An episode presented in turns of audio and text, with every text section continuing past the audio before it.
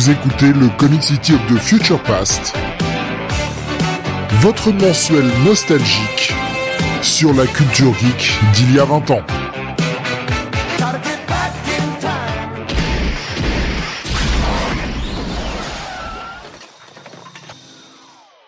Bonsoir à tous et bienvenue sur le 49e numéro de Comic City of the Future Past. Nous sommes mardi 18 janvier 2022 et avec moi ce soir pour ce bond de 20 ans dans le passé, celui qui est et restera à jamais toujours supérieur à Sam, Don Jonath. Salut à tous. Premier numéro de cette année 2022. C'est la quatrième année. enfin, on, débute la cinquième année même en fait de, de cette émission. Je m'en suis aperçu tout à l'heure. Je suis en train de, de, regarder le truc et putain, ça fait cinq ans qu'on fait ça. Enfin, on commence la cinquième année. Quoi. On a commencé en 98. C'était un autre monde à l'époque. Et ben ouais, bah ouais, faut le dire. Hein. raison. Bah justement, on va revenir hein, comme d'habitude sur ce qui sortait il y a 20 ans comparé euh, avec cette fameuse phrase c'était mieux avant. On va vérifier si c'est bien le cas. On parlera de comics bien sûr, VO et VF. Nous parlerons de cinéma, de télévision, de jeux vidéo, de sport, de manga, de musique et un petit petit fait de société, petit fait de société avec lequel on va ouvrir d'ailleurs cette émission, euh, puisque bon, hein, euh, je crois que c'était quand même la chose la plus importante. Et puis c'est ah ce qui bah s'est passé le 1er janvier. Hein, c'était ah, d'entrée de jeu. Hein, commencer l'année, boum, adieu francs, bonjour l'euro. Oui, euh, on est passé à l'euro, donc nous qui étions au franc français, hein, le nouveau franc même, euh, on passait à l'euro qui coûtait à peu près 6,56 euh, francs, on va le dire comme ça. Ouais, ouais, c'est ça. Euh, et, euh, et d'ailleurs, hein, chers amis, hein, si vous avez encore besoin de faire la conversion euh, en francs français aujourd'hui, eh bien, eh bien, c'est assez simple. C'est que je crois qu'il faut multiplier par euh... Ouais, ça, il faut diviser par deux tiers, je crois. Le, problème, c'est que ça n'a plus, euh, ça n'a plus d'intérêt de faire la conversion. Depuis 20 ans, les prix ont tellement augmenté, l'inflation a tellement été rampante que les prix n'ont plus rien à voir, quoi. Si vous, vous pouvez convertir en francs pour vous donner une idée de ce que ça donne, mais de toute façon, ce sera une idée totalement fausse, quoi. 20 ans plus tard, les prix n'ont plus rien à voir. Ouais. 1,50€, c'est 10 francs. Ouais, c'était, euh, c'était à peu près ça, ouais. Malheureusement, euh, c'est pas c'est pas que euh, le changement à l'euro. Hein. Je veux dire, c'est vraiment l'inflation en elle-même qui a fait que, bah aujourd'hui, ça n'est plus comparable du tout, quoi. Mais oui, ça a été. Euh, alors, on avait déjà un petit peu cette double monnaie depuis six mois auparavant. Je crois que ça avait été à partir du 1er juillet qu'on pouvait commencer à avoir des pièces en euros et commencer à payer en euros dans les magasins. Ouais, juillet 2001. Et puis, à partir de janvier 2002, euh, eh bien, euh, l'euro était la monnaie unique. Même si vous payez en, en, francs, ce que vous pouviez encore faire, eh bien, euh, on vous rendait des pièces en euros. Et puis, de toute façon, il fallait plus que payer en euros après. Hein. On a eu du, enfin, je sais pas pour toi, Jonathan, je sais pas comment tu l'as vécu. j'ai eu un peu de mal à m'y mettre au début, genre pendant, on va dire, les six premiers mois, peut-être la première année. Puis en fait, maintenant, plus trop le choix. Hein. Déjà, pas le choix, mais ça m'a paru hyper rude au début, puis finalement, ouais, au bout de six mois, un an, c'était terminé, quoi. Je sais pas si t'as pu t'y mettre tout de suite, toi. Non, honnêtement, j'ai pas, euh, j'ai pas eu de problème avec euh, la, conversion ou quoi que ce soit. Hein. C'est euh, c'est assez simple hein, au final. Honnêtement, le, le but, enfin le, le, problème était surtout de rendre toute la monnaie qu'on avait euh, avant le passage hein, pour se convertir tout ça mais sinon ouais non il n'y avait pas de moi j'ai jamais eu de soucis hein, très sincèrement. Pascal qui nous dit c'était chouette en plus l'euro tu vas en Angleterre t'as la même monnaie. Ah ah non pas l'Angleterre disons l'Allemagne. C'est c'est ça mais honnêtement moi ce qui a fini euh, bon de toute façon j'avais déjà plus trop de mal avant euh, en, fin 2004 avec l'euro mais alors ça a fini de m'achever quand je suis revenu en France hein. J'ai été vivre à peu près un an euh, au Pays de Galles et bah forcément c'est la livre sterling là-bas. Et euh, bah oui, quand je suis revenu euh, et que je repayais en euros, j'ai eu plus de soucis quoi. Autant quand j'étais euh, quand j'étais en Angleterre, je passais mon temps à faire. Alors en euros, ça fait combien? Ouais, alors attends, en France, ça fait combien? Donc tu faisais la double du double calcul et euh, revenu en France, euh, c'est terminé quoi. J'étais revenu à l'euro, il y avait plus de problème quoi. Rasmus disait j'avais l'impression de me faire entuber. Oh, c'était pas qu'une impression, Rasmus. Euh, les prix ont bien augmenté aussi au passage alors. Non, c'est Ouais. Nico Chris lui dit je convertis toujours en ancien franc. Euh, ah putain mon pauvre Nico Chris. Euh, le problème c'est que ben ouais c'est que c'est plus c'est plus juste quoi. C'est tellement plus juste, ça n'a tellement plus rien à voir. Le billet de 500 euros pour faire plaisir aux Allemands, nous dit Pascal. Ouais, c'est ça, et puis qui a été euh, qui a été définitivement abandonné en 2019, hein, de toute façon, puisque euh, trop trop compliqué pour à, à, utiliser. Hein. Il y avait tellement de commerces déjà qui ne les acceptaient pas ces billets de 500 euros, et puis c'est surtout que bah, c'était des potentiels risques pour les activités illicites. Selon la Banque Centrale Européenne, donc adieu le billet de 500 euros. Il a toujours cours, mais il n'en existe plus, il n'en imprime plus. Bon, bah dommage. Hein. J'aurais jamais le plaisir de d'en avoir un dans, dans ma poche. Malheureusement. Il y avait peu de chance que t'en aies eu un de toute façon. c'est clair. Putain, 500 balles comme ça, faut les sortir. Voilà, c'était le gros fait de société de ce mois de janvier. Il n'y avait pas, il y avait pas énormément d'autres choses euh, importantes, mais enfin, ça, ça a été quand même une espèce de grosse révolution, euh, bah, pour nous. Hein. Et euh, malgré tout, ça reste assez pratique quand tu voyages et que tu vas enfin que tu voyages un peu, que tu vas en Europe. Alors même si en ce moment c'est un peu plus compliqué de voyager, mais euh, tu t'as pas besoin de te faire changer les pièces ou les. Oui, oui, oui. Je pense, qu'au final l'euro, bon, euh, plus d'avantages que d'inconvénients, quoi. Honnêtement, ça n'a pas finalement, ça n'a pas avec le recul, ça n'a pas tant révolutionné notre vie, quoi, dans le sens que, euh, tu vois, l'économie s'est pas cassé la gueule ou elle a pas augmenté de manière incroyable. Euh, mais euh, bon, euh, le simple fait de pouvoir, voilà, ne pas avoir à changer ta monnaie pour aller dans d'autres pays d'Europe, bon ben ça te, c'est déjà un point positif, quoi. Et quand tu veux faire d'une Europe quelque chose de, de, de, soudé, quelque chose d'uni, etc. Ah oui, avoir un peu la même monnaie dans tous les pays, c'est quand même un peu plus facile, quoi. Bien sûr. Euh, enfin bref, euh, voilà. Bah, et, quand même, bon, se dire que bon, euh, on a cette, on a cette monnaie unique, bon, alors que bon, 60 ans avant, on se foutait encore sur la gueule, quoi. Hein, donc. ouais, c'est clair. Bon, c'est, c'est franchement, c'est. C'est aussi un moyen d'empêcher de futures guerres. Hein. Oui, oui. Ça mine de rien, c'est difficile de, de se foutre sur la gueule quand t'as la monnaie. Pas impossible, mais plus difficile. Disons que les différences sont moins visibles. Voilà donc pour ce fait de société et on va démarrer euh, maintenant avec la partie comics de notre émission. On va parler euh, bien du, top des ventes 2002, janvier 2002. On va commencer par la VO. Faut peut-être que j'affiche le logo, c'est mieux hein, quand même. Comme ça on repère à peu près dans quelle émission, enfin en quelle partie d'émission on est. Euh, la partie comics donc avec eh bien un numéro 1 qui écrase les autres, qui écrase totalement les autres. Bah oui. Plus de 700 000 copies vendues. C'est un titre d'essai. Oh là là Ce d'essai qui vend 700 000 copies, mon dieu, ils vont se faire beaucoup de blé Eh bien non. C'est Batman de Tencent Adventure. Dommage. Ils en ont vendu 700 000, mais ça ne valait que 10 centimes. Ah, je ne connais pas du tout. C'est ce qui lance en fait le, c'est ce qui lance le, le gros crossover euh, Bruce Wayne Murderer. D'accord.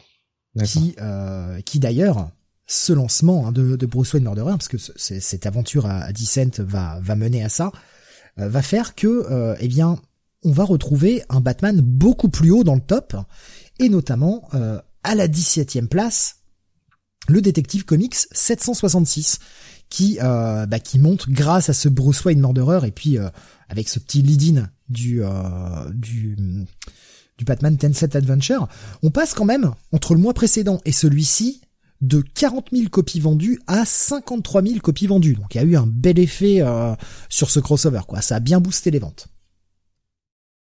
Bon plan pour DC, bonne idée. Euh, effectivement, ils ont peut-être été un peu perdants en termes de en termes de prix de revient, puisque bon, bah, je pense pas que le, comic valait moins de 10 cents à, à imprimer et à expédier.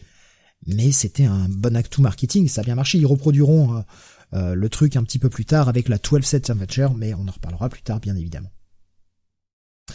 Euh, donc voilà, premier du top, 700 000 copies, euh, bien bien bien au-dessus du numéro 2. Numéro 2 qui lui est un titre Marvel avec 179 251 copies vendues. Ça c'est un chiffre ultra méga précis. On a quand même une grosse différence entre le premier et le deuxième. Il s'agit de la fin de la mini Wolverine The Origin. Oui. Oui. Qui est resté stable. Hein. Euh, qui est resté vraiment très stable, jusqu'à la fin. Ouais. ouais. Moi, je l'avais dit hein, le mois précédent. Euh, bof. Honnêtement, on n'avait pas besoin. Euh.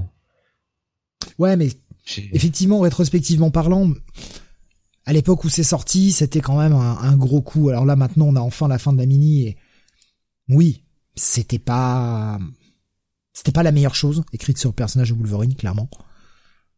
Mais euh, ouais, enfin 180 000 copies, les gens sont restés quasiment jusqu'au bout hein, pour cette euh, pour cette série, série en 6, euh, je rappelle, hein, Paul Jenkins et euh, Kubert au dessin. Donc euh, voilà, en plus à 3,50$, Marvel s'est fait des belles couilles en or, là aussi. D'ailleurs, hein, disons-le tout de suite, c'est un mois où les Big Two sont vraiment, vraiment, vraiment devant. Euh, puisqu'en termes de copies vendues, on, est on a Marvel qui est à 37,08% de copies vendues sur le mois de décembre, euh, le mois de janvier, pardon, 2020, 2002. Je vais y arriver. DC est à 36,95.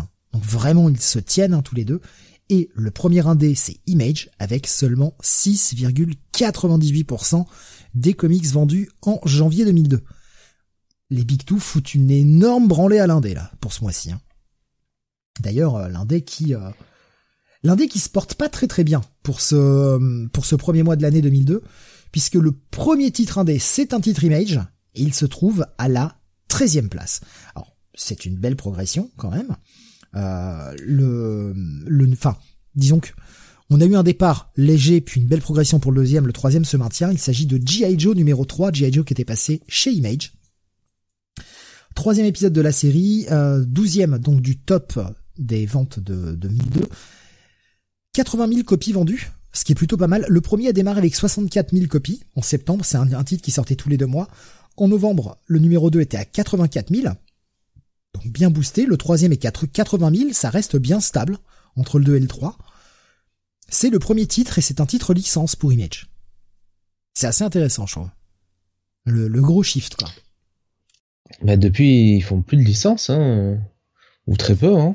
Donc euh, euh... chez Image, je suis en train de réfléchir, je vois pas ce qu'il y aurait comme licence actuellement chez Image. Ah, pour ceux qui veulent voir le top, je vous mets le lien directement dans le, chat. Hein. Je vous le mets également sur YouTube pour ceux qui veulent voir le top de chez Comicron. Pour avoir les chiffres sous les yeux. Euh, L'autre, euh, le deuxième titre indé, c'est aussi un titre Image. C'est un épisode de Fathom, le numéro 13, qui est 23e du top, qui est un épisode ressollicité en plus, qui est sorti en retard, euh, qui fait 48 000 copies. Et après, on va trouver en troisième titre Spawn, qui est 26e du top, avec le numéro 118, Spawn, qui est en grosse baisse quand même hein, depuis maintenant un an. Euh, je suis allé chercher les chiffres de janvier 2001. Spawn vendait 62 000 copies en janvier 2001. Un an plus tard, il n'en vend plus que 46 000 il était temps. Il était temps que les lecteurs se réveillent. Hmm.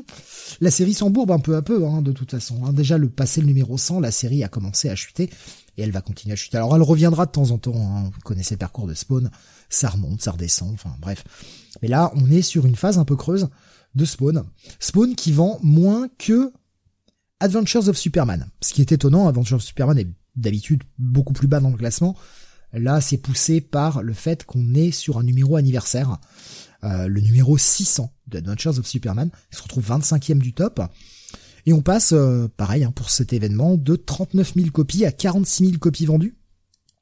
Ce qui est plutôt pas mal. Hein. Ah, ouais, ouais, Pascal qui dit 46K, c'est énorme pour un titre indé. Alors, je suis d'accord, Pascal, mais euh, 46K, c'est de la merde comparé à 62K un an auparavant, quoi. C'est-à-dire que vraiment le titre se pète la gueule. Quand tu perds, quand tu perds 14 000 copies vendues, euh, non, qu'est-ce que je raconte? 16 000 copies vendues en un an, c'est que ton titre est en train de s'écrouler, quoi. Alors oui, c'est un beau chiffre, on est d'accord, mais faut, faut voir la progression, quoi. Et la progression, elle est vraiment vers le bas, quoi.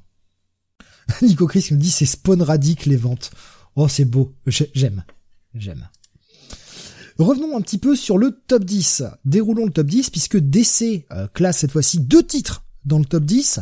Alors oui, il y a le Tencent Adventure, mais on a également le Dark Knight Strikes Again numéro 2. Ah. ouais, non mais oui, je sais.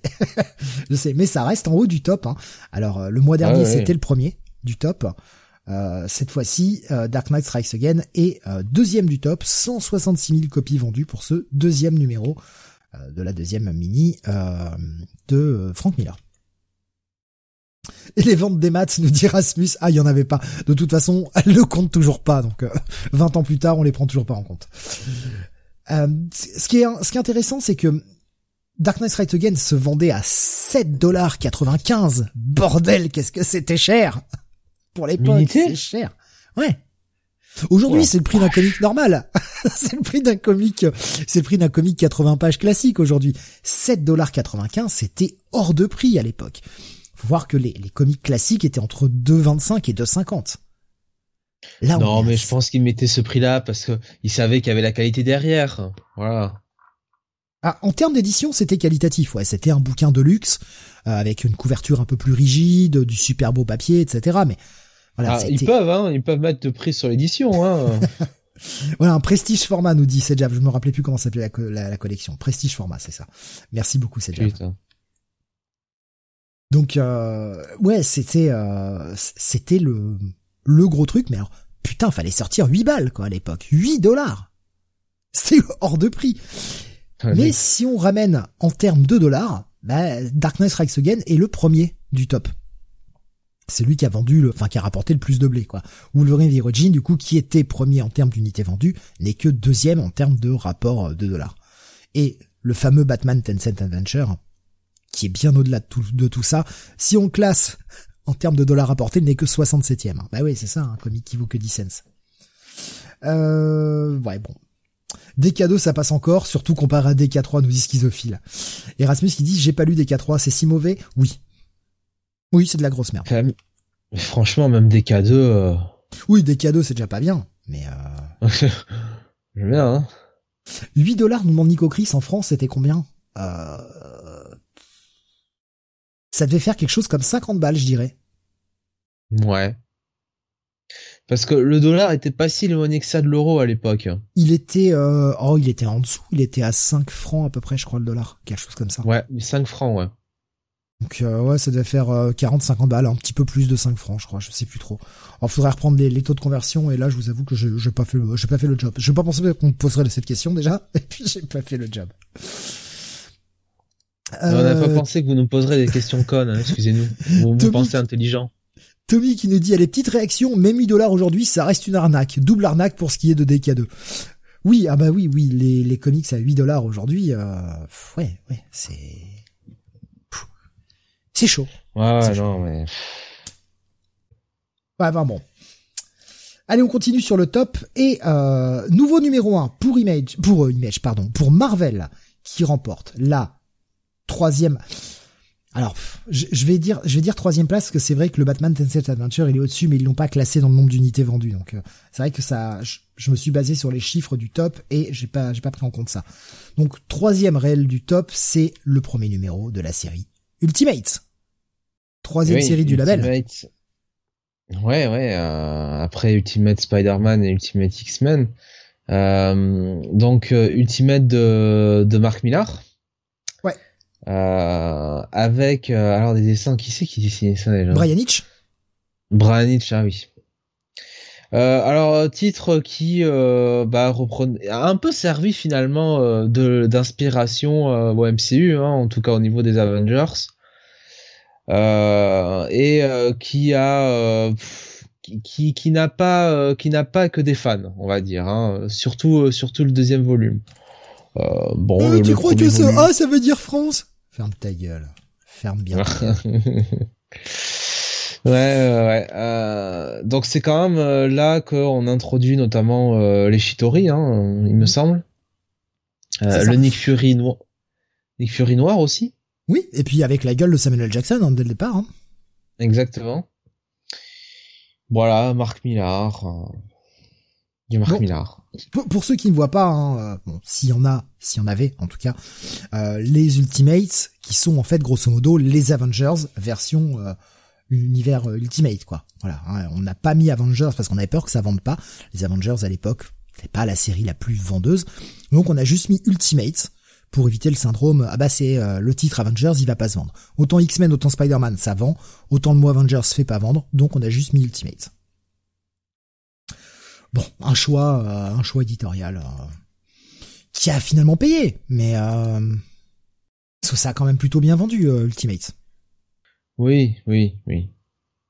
Et puis bon, Mark Millar, Brian Hitch à l'époque, bah ça envoyait quoi. Oui, c'était l'époque où Brian Michael Bendis était un grand auteur, donc. Bah, il était très bon ouais, sur Spider-Man. Hein. Ultimate Spider-Man et Ultimate X-Men qui justement se maintiennent bien, hein, toujours dans le top 10. Ultimate X-Men euh, est septième du top avec 104 000 copies vendues, quasiment 105 000.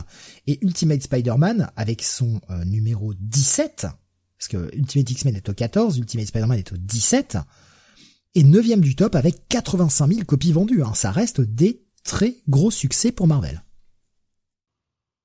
Ce qui est euh, voilà, ce qui est plutôt bien. Après, euh, qu'est-ce que ça veut dire du de l'univers classique, quoi? Bah, il fallait un petit coup de fouet hein, à l'époque. Hein. Ouais. Le tournant des années 2000 hein, pour euh, pour le 616, le Marvel 616, euh, bon, c'était pas, il n'a pas été des plus réussis. Hein. Non mais c'est effectivement assez assez perturbant de voir que la version la version de cet univers nouveau qui qui n'est pas l'univers canon vend aussi bien voire mieux que euh, les titres, euh, titres classiques. On a toujours une bonne domination des X-Men dans le top 10. On a les New X-Men hein, de Grant Morrison qui sont quatrième du top, 117 000 copies vendues pour le numéro 122. On a le Uncanny X-Men 402 qui vend 108 000 copies et qui est sixième du top. Donc Ultimate X-Men est juste en dessous les deux titres euh, principaux de la gamme X-Men classique. Le Amazing Spider-Man numéro 39 est huitième du top avec 97 000 copies vendues, juste au-dessus de Ultimate Spider-Man, euh, donc la, série Ultimate, mais c'est quand même euh, très très proche. Hein.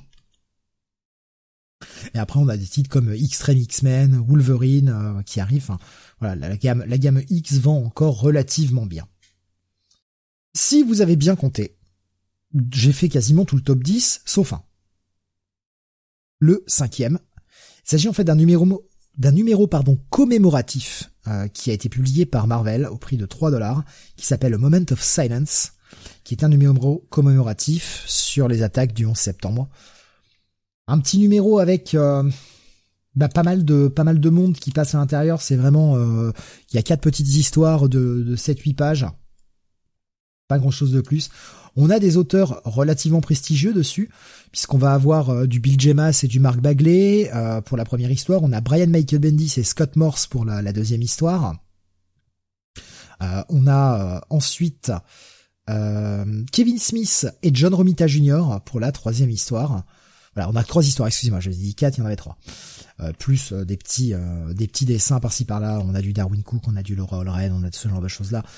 Voilà, on a mis de, des, des mauvais on a mis des gros noms et euh, voilà, numéro commémoratif euh, suite aux attaques euh, du 11 septembre et un numéro fait un petit peu avec un petit peu plus de repos, qui est pas forcément fait totalement, totalement à chaud, quoi. Bah, vous savez qui nous dit c'était Jeff Jones sur Avengers. À ce moment-là, je crois, ouais. 2002, je crois que c'est l'époque où c'était Jeff Jones qui écrivait. Il a pas écrit longtemps, hein, de toute façon, la série. Non. Malheureusement. C'est l'arc avec Red Skull, je crois. Ouais, ça, j'ai pas, j'ai pas revérifié les numéros, je vous avoue. Euh, qu'est-ce qu'on avait d'autre? Eh bien, on avait euh, chez DC à la onzième place, qui se maintient toujours très bien, le douzième épisode de la série Green Arrow, qui est le premier eh titre régulier de DC dans le top. 80 000 ventes, 81 000 ventes, pardon, pour Green Arrow, écrit par Kevin Smith. Euh, on a passé le premier arc, on est sur le deuxième arc, et ça se maintient ça se maintient. C'est assez incroyable de voir que Green Arrow est au-dessus de tous les autres titres. Ouais. Surtout quand tu vois aujourd'hui, quoi. Tu te dis, mais le mec n'a même plus de série régulière. Ah, le mec est obligé d'aller s'incruster dans les séries des autres, quoi. Donc, euh... Ah, là, actuellement, la seule série Green Arrow, c'est la série euh, Green Arrow Aquaman où les mecs ont échangé de personnalité quand même. Si c'est pas ouf, ils ont échangé de corps, quoi. C'est dingue ça quand même. Euh, on a également en 14e place le JLA numéro 62 qui vend toujours plutôt pas mal. 67 993 copies ont quasiment 68 000. Euh, on est sur le run de Joe Kelly. Euh, mais voilà, ça reste une valeur relativement sûre de euh, d'essai qui bah donc est à 67 993 copies comme je le disais. Juste en dessous, on va trouver les Avengers avec le numéro 50 avec 60 000 copies. C'est dingue la branlée que ça met aux Avengers. Hein. Qui en plus c'est un numéro 50. C'est un numéro 50, donc euh, je veux dire voilà, numéro anniversaire. Eh ben ça se fait ça se fait écraser par JLA qui est en numéro classique en plein milieu d'un arc. les Avengers, ça fait, enfin, ça faisait un moment, si tu veux, que c'était plus un titre, un titre phare de, de, de Marvel, quoi. Si tant est que celui t'étais vraiment, quoi. Oh, ça l'a été à un moment, mais euh, faudra vraiment attendre Bendis pour ça. Hein. Ouais, voilà. Pascal qui nous dit tout ça, c'est grâce à vos rétro reviews, vous pouvez être fiers de vous. DC devrait vous sponsoriser pour Green Arrow. Et oui, c'est notre rétro review d'il y a quelques mois qui a fait qu'on a acheté, euh, tout le monde a acheté en masse, euh, rétroactivement parlant, euh, les épisodes de Green Arrow, évidemment. On est sympa quand même. Hein. Ouais, mais ouais. Et on, on essaie d'aider DC comme on peut. Hein. J'ai là avec Doug Mankey déjà nous disait Baboussa. Eh oui. Comme quoi c'est pas un petit jeune. Hein. Qu'est-ce qui s'est amélioré Doug Mankey aussi. Hein? Putain quelle progression ce mec. Euh, Qu'est-ce qui nous restait dans le top? Alors, bah, ce que j'ai noté. En train de, me dire que Michael Sorn va devenir un génie en disant. Non, attends, il euh, y a des gens qui progressent, puis des fois il y a des trucs, ça s'appelle des miracles. pour Michael Sorn, c'est c'est pas un miracle qu'il lui en faut, c'est quatre pour qu'il arrive à s'en sortir quoi. Mais non, c'est pas possible. Un miracle, je veux bien, quatre de suite, c'est pas possible. Hein, pas Michael Thorne. Ça, tu vas voir que dans dix ans, on va dire putain quel génie, ce mec a réinventé le comic. Ce qui serait fort, c'est qu'on disait bon, on l'a toujours su. oui, bon, rien à foutre, pas de race. Nous, toujours. On l'a toujours su.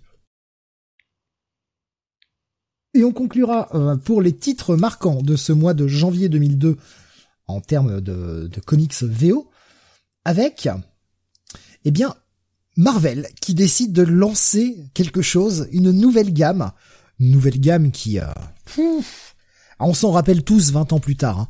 C'est la gamme qui a laissé une trace dans l'histoire assez incroyable. Marvel qui a senti le vent, qui s'est dit, qu'est-ce qui marche auprès des jeunes? Parce qu'on a du mal à, à garder notre cible jeune. Les mangas? Eh bien, si on lançait les mangas de, de nos personnages. Hmm. On a donc la gamme Mangaverse de Marvel qui sort. Et alors, pouf, plébiscite incroyable, hein, puisqu'ils vont nous sortir le même mois donc Mangaverse, je vais pas le répéter à chaque fois, hein. Marvel Mangaverse, c'est le nom complet, et après il y a euh, des titres différents. On a mm, donc X-Men, qui est 39e du top. Spider-Man, qui est 47e, regardez la chute. Hein. New Down, qui est 57e, je ne sais pas ce que c'est, je m'en contrebats les couilles.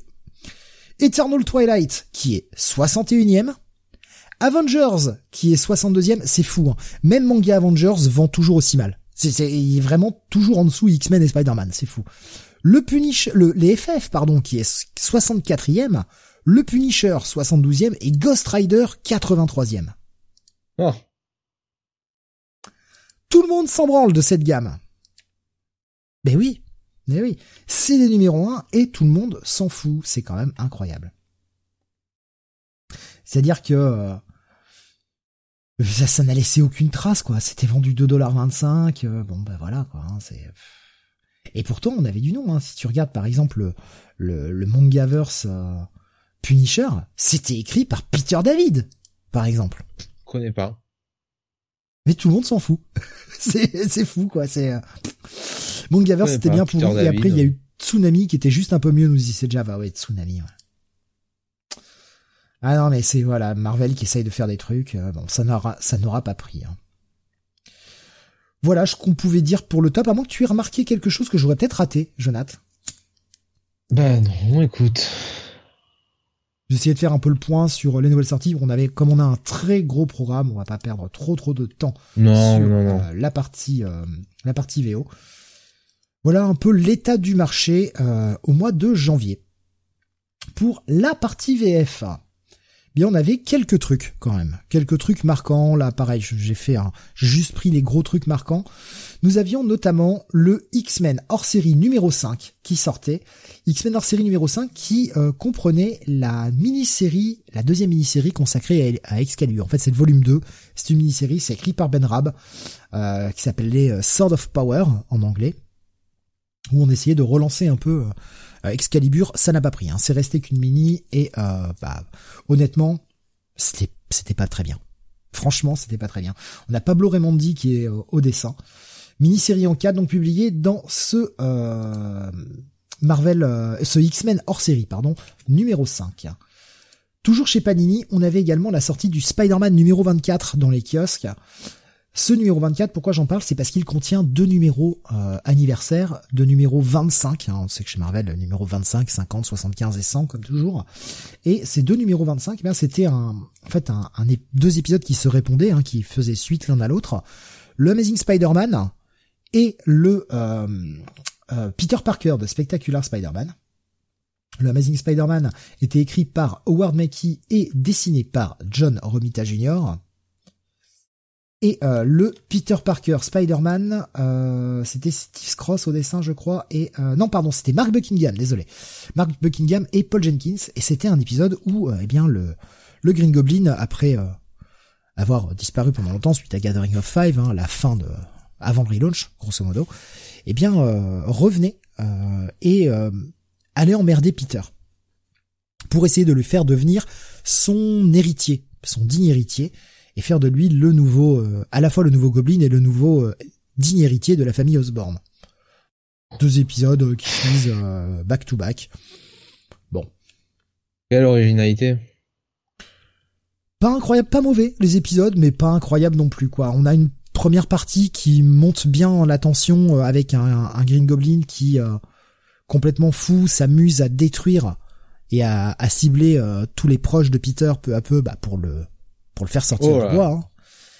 Et une deuxième partie où il essaye de le retourner et euh, enfin, c'est un Paul Jenkins qui s'est dit attends qu'est-ce qui a marché et qu'est-ce qui a fait euh, que les gens euh, aiment Spider-Man? Ah ouais la dernière chasse de, Cra- de Craven. C'était pas mal ça hein, quand il était en, quand il était mort enfermé dans un cercueil machin. Si on refaisait la même chose mais que dans sa tête. La deuxième partie par euh, par Paul Jenkins je la trouve moins bonne quand même. Et puis surtout un final où bah il se castagne mais il y a pas vraiment de résolution quoi la résolution ah, je peux vous le spoiler hein, c'est 20 ans plus tard hein, donc euh, bah fallait les lire hein, les gars hein. Euh, ça finit par euh, un gros échange de coups de poing et euh, Green Goblin qui s'en va en disant ha ha ha je voulais te faire regarder les ténèbres. Et ben à un moment tu as douté et tu ne pourras pas t'empêcher de douter à l'avenir. Ha et il s'en va. Un peu décevant comme fin. Dommage parce Oh, que le, le regardez. build-up le build-up était bon quoi le build-up était bon bon ben voilà c'était euh, histoire de parler de, ces euh, épisodes euh, un petit peu euh, un petit peu anniversaire Qu'est-ce qu'il nous reste chez, enfin en VF Eh bien, ce sera chez Semic.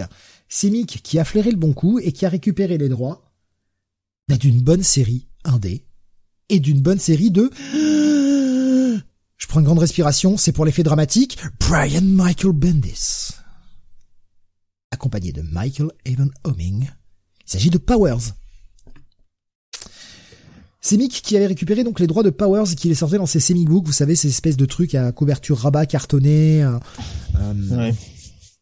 Et on a les six premiers épisodes de la série Powers. Et c'était pas mal du tout, Powers. C'était une très bonne série. Pascal qui dit ah non c'est de la merde Bendis. Ah non je suis pas d'accord. Sur Powers il était vraiment pas dégueu. C'était vraiment pas dégueu, ça s'écrivait très bien. C'était du bon polar, du bon street level et euh, bah ça fonctionnait plutôt bien je trouve. Et puis on a ce dessin très cartoony, euh, tout droit sorti d'un dessin animé de l'époque qu'on pouvait voir à la télé euh, de Michael Avanoming. Et euh, je trouve que ça fonctionne bien, ça crée un espèce de décalage entre les thèmes ultra sérieux et et en même temps ce côté très noir, très polar crasse, un peu sale. Je trouve que ça ça fonctionne super bien. Tu as lu euh, Powers, Jonathan? Euh, Non, non, j'ai jamais lu. Euh, et franchement, ça m'a non, ça, ça m'a jamais vraiment vraiment attiré. Puis il y a tellement de trucs à lire. Si oui, je son retard. Je comprends. Powers est resté bien pendant très longtemps, nous c'est Java. Ouais. À partir du moment où il a commencé à avoir des retards, ça a été euh, la série en plus ils l'ont relancé, ils l'ont enfin ça a été ça a été bordel et euh... Nico Chris il nous dit ils avaient fait une série de Powers. Ouais, ouais. Tommy nous dit j'avais j'aimais bien les Semic Books même s'il y avait eu des séries qui étaient sorties à la fin des droits d'essai chez Semic. Bah oui, on avait notamment euh, en Semic Books comme ça euh, Crisis on Infinite Earth qu'on avait raté euh, d'ailleurs. Euh, le en mois de novembre où j'ai un doute, je sais plus si on avait parlé. Bah, le premier volume et euh, le deuxième volume sort le mois prochain, sortira au mois de février 2002. On en reparlera. Jonathan, il préfère Power Rangers et il a bien raison, nous dit Pascal. Mais oui. Euh, et Tommy qui nous cite les exemples, hein, Red Bullets, Fab, Planetary qui ont continué chez Panini ensuite. Bah tout comme Powers en fait, hein, qui aura continué chez Panini par la suite. à partir du volume 4, hein, Nick sortira les trois premiers de Powers la série ira jusqu'au numéro 14 plus le premier annual. Mais euh, mais c'était euh, c'était pas mal. Mais il aura fallu beaucoup de temps hein, parce que le premier volume est sorti en janvier 2002, le deuxième volume est sorti en février 2003. Le troisième et dernier volume sorti chez Semi qui est sorti en janvier 2004. Il faudra attendre avril 2009 pour que Panini reprenne la suite. Allez pas être pressé de la lire cette série quand même. Hein. La série TV était toute cheap, par contre, on dit c'est Java. Moi, j'ai jamais regardé, honnêtement. De toute façon, tout ce qui est série ouais, non. Euh, tout ce qui est série télé tirée de comics, euh, c'est pas pour moi. Je, je, suis pas, je suis pas le public. Comment? En Maggie quand même, tu regardais. Maggie? Bah oui, Maggie, euh, tu sens pas Écrit par Alan Moore. Putain, oh, je suis en train d'imaginer le concept là. Oh là là. Maggie par Alan Moore. Eh, Jonathan, vend ça, vend ça ah une chaîne. Vends ça à une chaîne, je pense que là, il y a, là, il y a quoi oh, ben. Tu fais un revival de Maggie écrit par Alan Moore. On apprend que Maggie est une droguée, en fait. Oh, ah ouais. Oui. Ah ouais. Ah ouais, Ah, moi, je dis, il y a pognon, là. Il y a pognon. Et, et, et, et comme, euh, moi, je fais comme pour Star Wars, hein. Je, pas de recasting, hein. Je remets l'ancien, l'ancien cast, hein. Je ramène tous les acteurs, hein. Euh, ouais, enfin, vu qu'il y en a qui sont morts, ça va être compliqué, quoi. C'est pas grave. Euh, ils vont jouer. Mort, ils joueront quand même. Non mais oh, feignasse. Il y a les effets spéciaux maintenant. Hein. Avec le deepfake, c'est bon, ça passe. Ça passe. Ah oui. En CGI, nous propose Erasmus. Euh, comme Jean-Marc Thibault est mort, on le remplace par Victor Lanoux. Ah merde, il est mort aussi, nous dit Pascal. euh, donc voilà pour le, bah, ce qu'il y avait en comics, hein, pour ce mois de janvier. C'était un bon petit mois quand même. Hein. Il y avait des bons petits trucs. Ouais, on a quand même connu meilleur, on va pas se mentir. Hein. Ouais, mais euh, enfin, il y a, du gros titre, il y a une tentative de relance pour Batman, ce qui est plutôt pas mal parce que Batman était quand même pas bien classé. Euh, c'est, c'est quand même, ça fait quatre ans qu'on fait euh, cette émission, quatre ans qu'on voit Batman au fin fond du trou du top, quoi, qui est, qui est à peine quarantième, quoi. Là, on a un, numéro, alors certes, boosté par un crossover, mais on a un numéro de Batman qui est 17ème. Je parle de Batman série régulière. C'est quand même incroyable c'est pas c'est pas courant. On va voir que ça va continuer à pousser hein, et Batman deviendra peu à peu le maître étalon des euh, sorties euh, comics, enfin en tout cas des classements des ventes.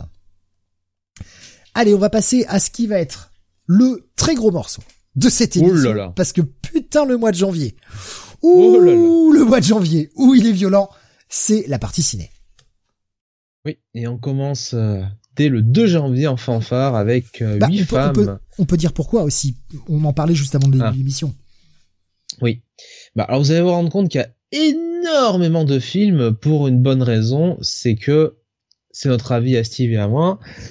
Eh bien, euh, les euh, les gens ont sorti leurs films sur le mois de janvier pour éviter la concurrence des deux mastodontes qui étaient Harry Potter euh, à l'école des sorciers et euh, le Seigneur des Anneaux, la communauté de l'anneau, mois de décembre.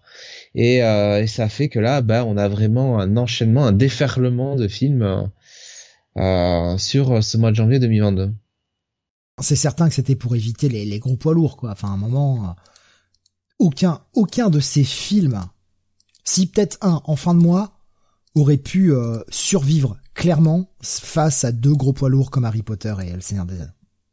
Qu'on en, qu'on en pense du bien ou pas de ces deux films, peu importe, ça reste deux méga poids lourds qui attirent du monde au cinéma. À un moment, faut pas être con. Quand t'es distributeur, tu vas pas te mettre face à ça.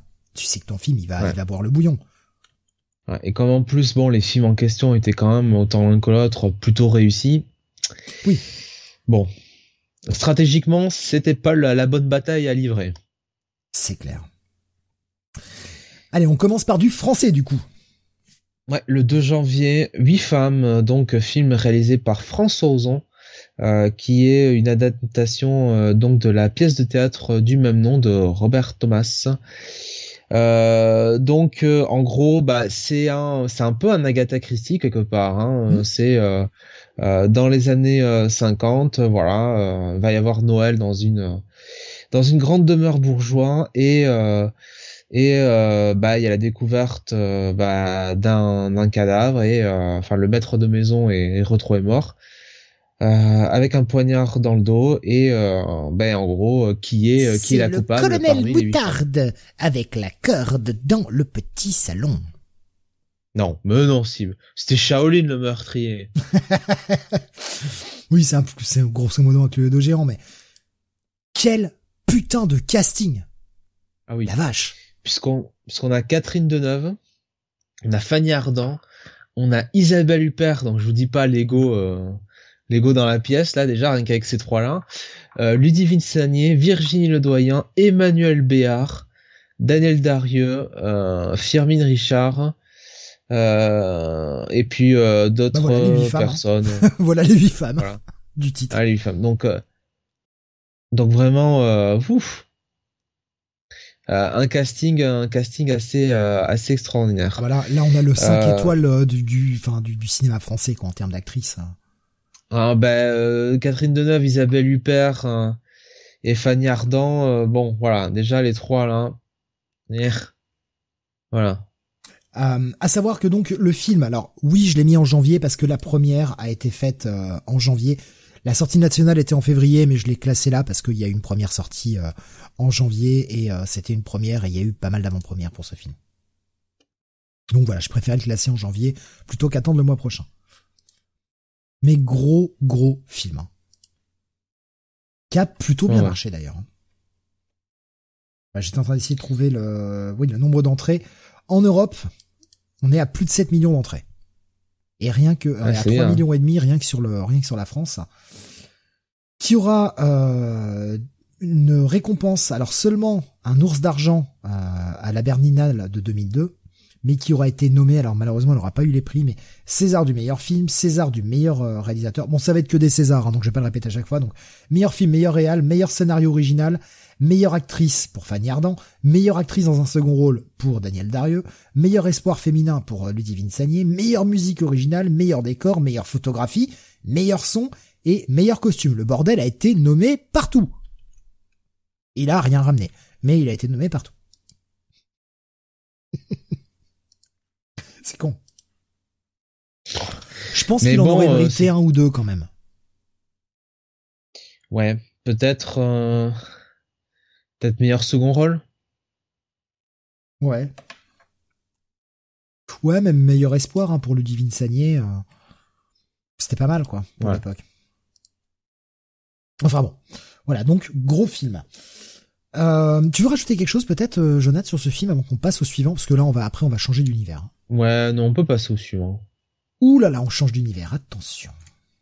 Ouais. Voilà, oui, oui, alors celui-là, c'est quand même quelque chose, c'est Zoolander, film réalisé par Ben Stiller euh, avec Ben Stiller, Owen Winson, Winson pardon, euh, Christine Taylor qui est je crois maintenant Madame Stiller et, et aussi Will Ferrell, Mila Jovovich, David Duchovny, Jerry Stiller, John, Voight. Putain, il y a oh du monde là aussi. Et pourtant, Justin Theroux, est-ce que Justin montrait son cul hein, dans ce film? Alexander Skarsgård hein, qui était déjà là.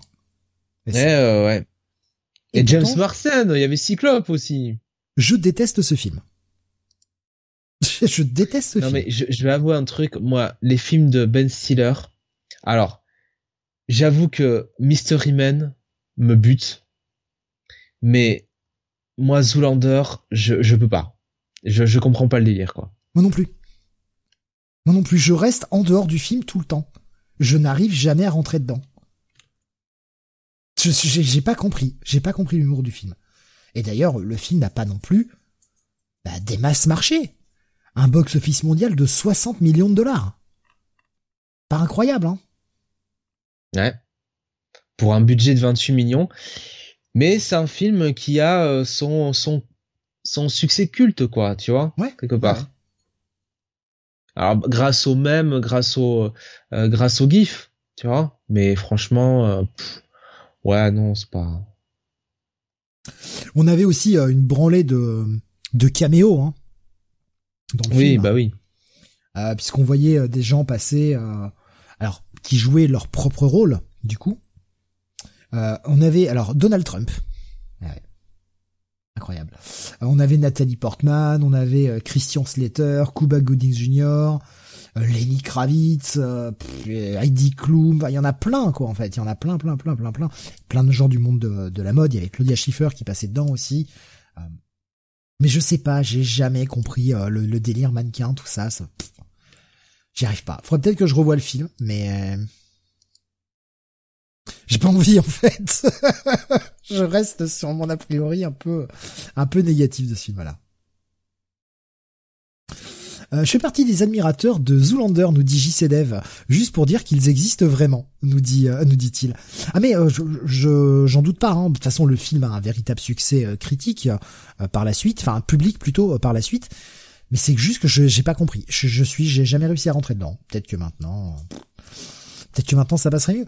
Euh, il y avait euh, Rasmus qui disait regarde Bruno, c'est mieux. Non, ça m'attire pas du tout en fait Bruno. Ouais non. Ça m'attire pas du tout quoi. D'ailleurs, je crois que je l'ai vu.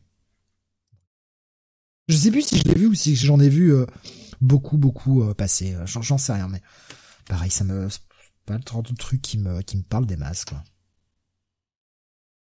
Allez, on continue avec un film beaucoup plus sérieux, sorti le 9 janvier. Spy Game, euh, réalisé par Tony Scott, le regretté euh, Tony Scott, le seul qui avait du talent dans la famille, euh, avec Robert Redford, oh, Robert Redford, Brad Pitt, Catherine McCormack, Stephen Dillon et Larry Brigman, Brigman, donc bah, Charlotte film, aussi. Charlotte Rampling, Marianne Jean-Baptiste. Euh, donc qu'est-ce que c'était euh, Qu'est-ce que c'était Spy Game? Euh, bah, c'était grosso modo euh, bah, la rencontre de Robert Redford et Brad Pitt avec un espèce de passage de témoin dans une histoire d'espion entre Robert Redford et Brad Pitt. Euh, pas le film, euh, pas le film du siècle, hein, on va pas se mentir, mais c'était efficace, c'était un divertissement de, de bonne qualité.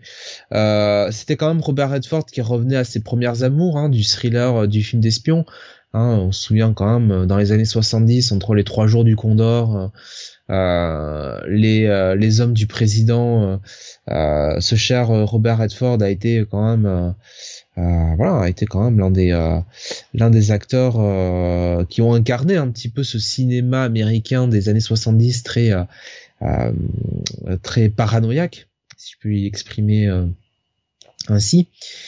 Euh, et, euh, et, voilà, donc euh, bah plutôt plutôt plutôt un bon film avec un je vais y arriver, un succès au box office bah, très mitigé puisque pour un budget de 115 millions, on arrive à 143 millions de, de recettes. Donc bon, résultat décevant.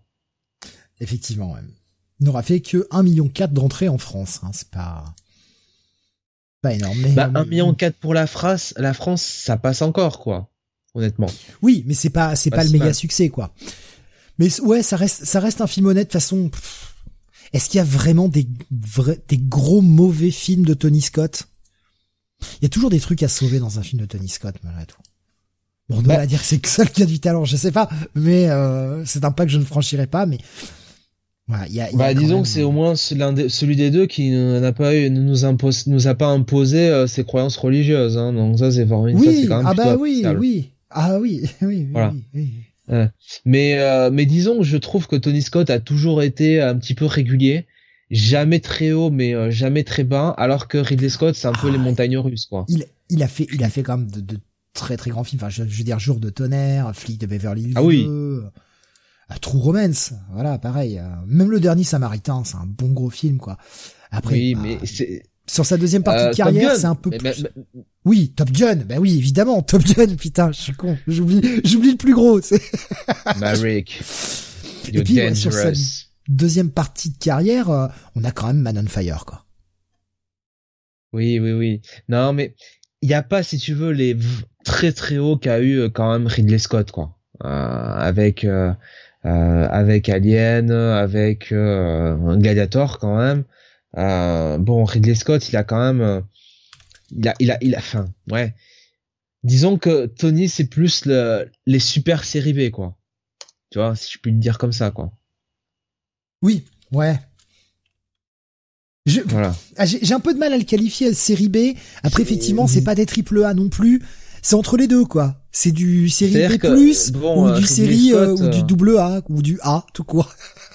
Ridley Scott entre bon les duelistes, Alien, Blade Runner, euh, Thelma et Louise, euh, bon euh, 1492 euh, et Gladiator, enfin voilà quoi. Alors il a eu des merdes hein. Euh, la chute du Faucon Noir, bon c'était pas ce qui avait ouais. plus réussi hein.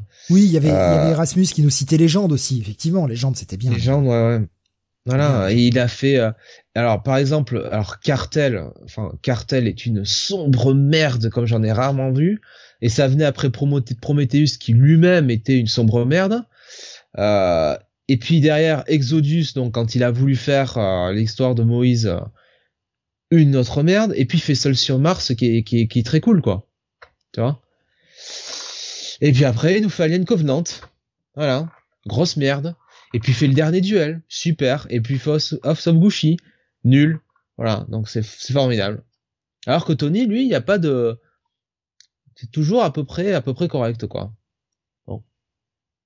Alors que je viens de découvrir, parce que je ne le savais pas, qu'il y a eu une série télé sur les prédateurs, qui était, euh, euh, enfin, grosso modo une ah. adaptation du film de, du premier film de Tony Scott quoi. Il y a eu une série télé. Alors j'étais pas du tout au courant. Deux saisons, 44 épisodes. Entre 97 et 2000. Alors si quelqu'un l'a vu, je veux bien un petit avis, savoir si ça vaut le coup euh, ou pas. Mais euh, putain, je n'étais pas au courant qu'il y avait euh, qu'il y avait une série télé quoi. Putain, je suis passé totalement à côté de ce truc là. Euh, c'est déjà disait Ridley Scott a quand même plus de talent. Par contre, il a fait des merdes, dont entre autres Thelma et Louise. Oui, et Prometheus aussi. Hein. Quand même, plaçons-le dans le dans le rang des grosses merdes. Euh, JCDF nous disait Blade Runner. Euh, oui, Blade Runner, effectivement. Bah, Blade Runner, oui. Enfin, écoute, Prometheus, en comparaison d'Alien Covenant, euh, ça s'en sort avec les honneurs. Hein. Et euh, Tommy qui nous disait, et il y a Top Gun 2 cette année, enfin. Mais oui. Voilà. Je suis un vieux con, hein, vous le savez maintenant. Euh, ça fait euh, ça fait 13 ans que vous me pratiquez. Vous savez que je suis déjà un vieux con. Il y a 13 ans, j'étais déjà un vieux con, mais on avait vraiment besoin. On avait vraiment besoin d'un Top Gun 2.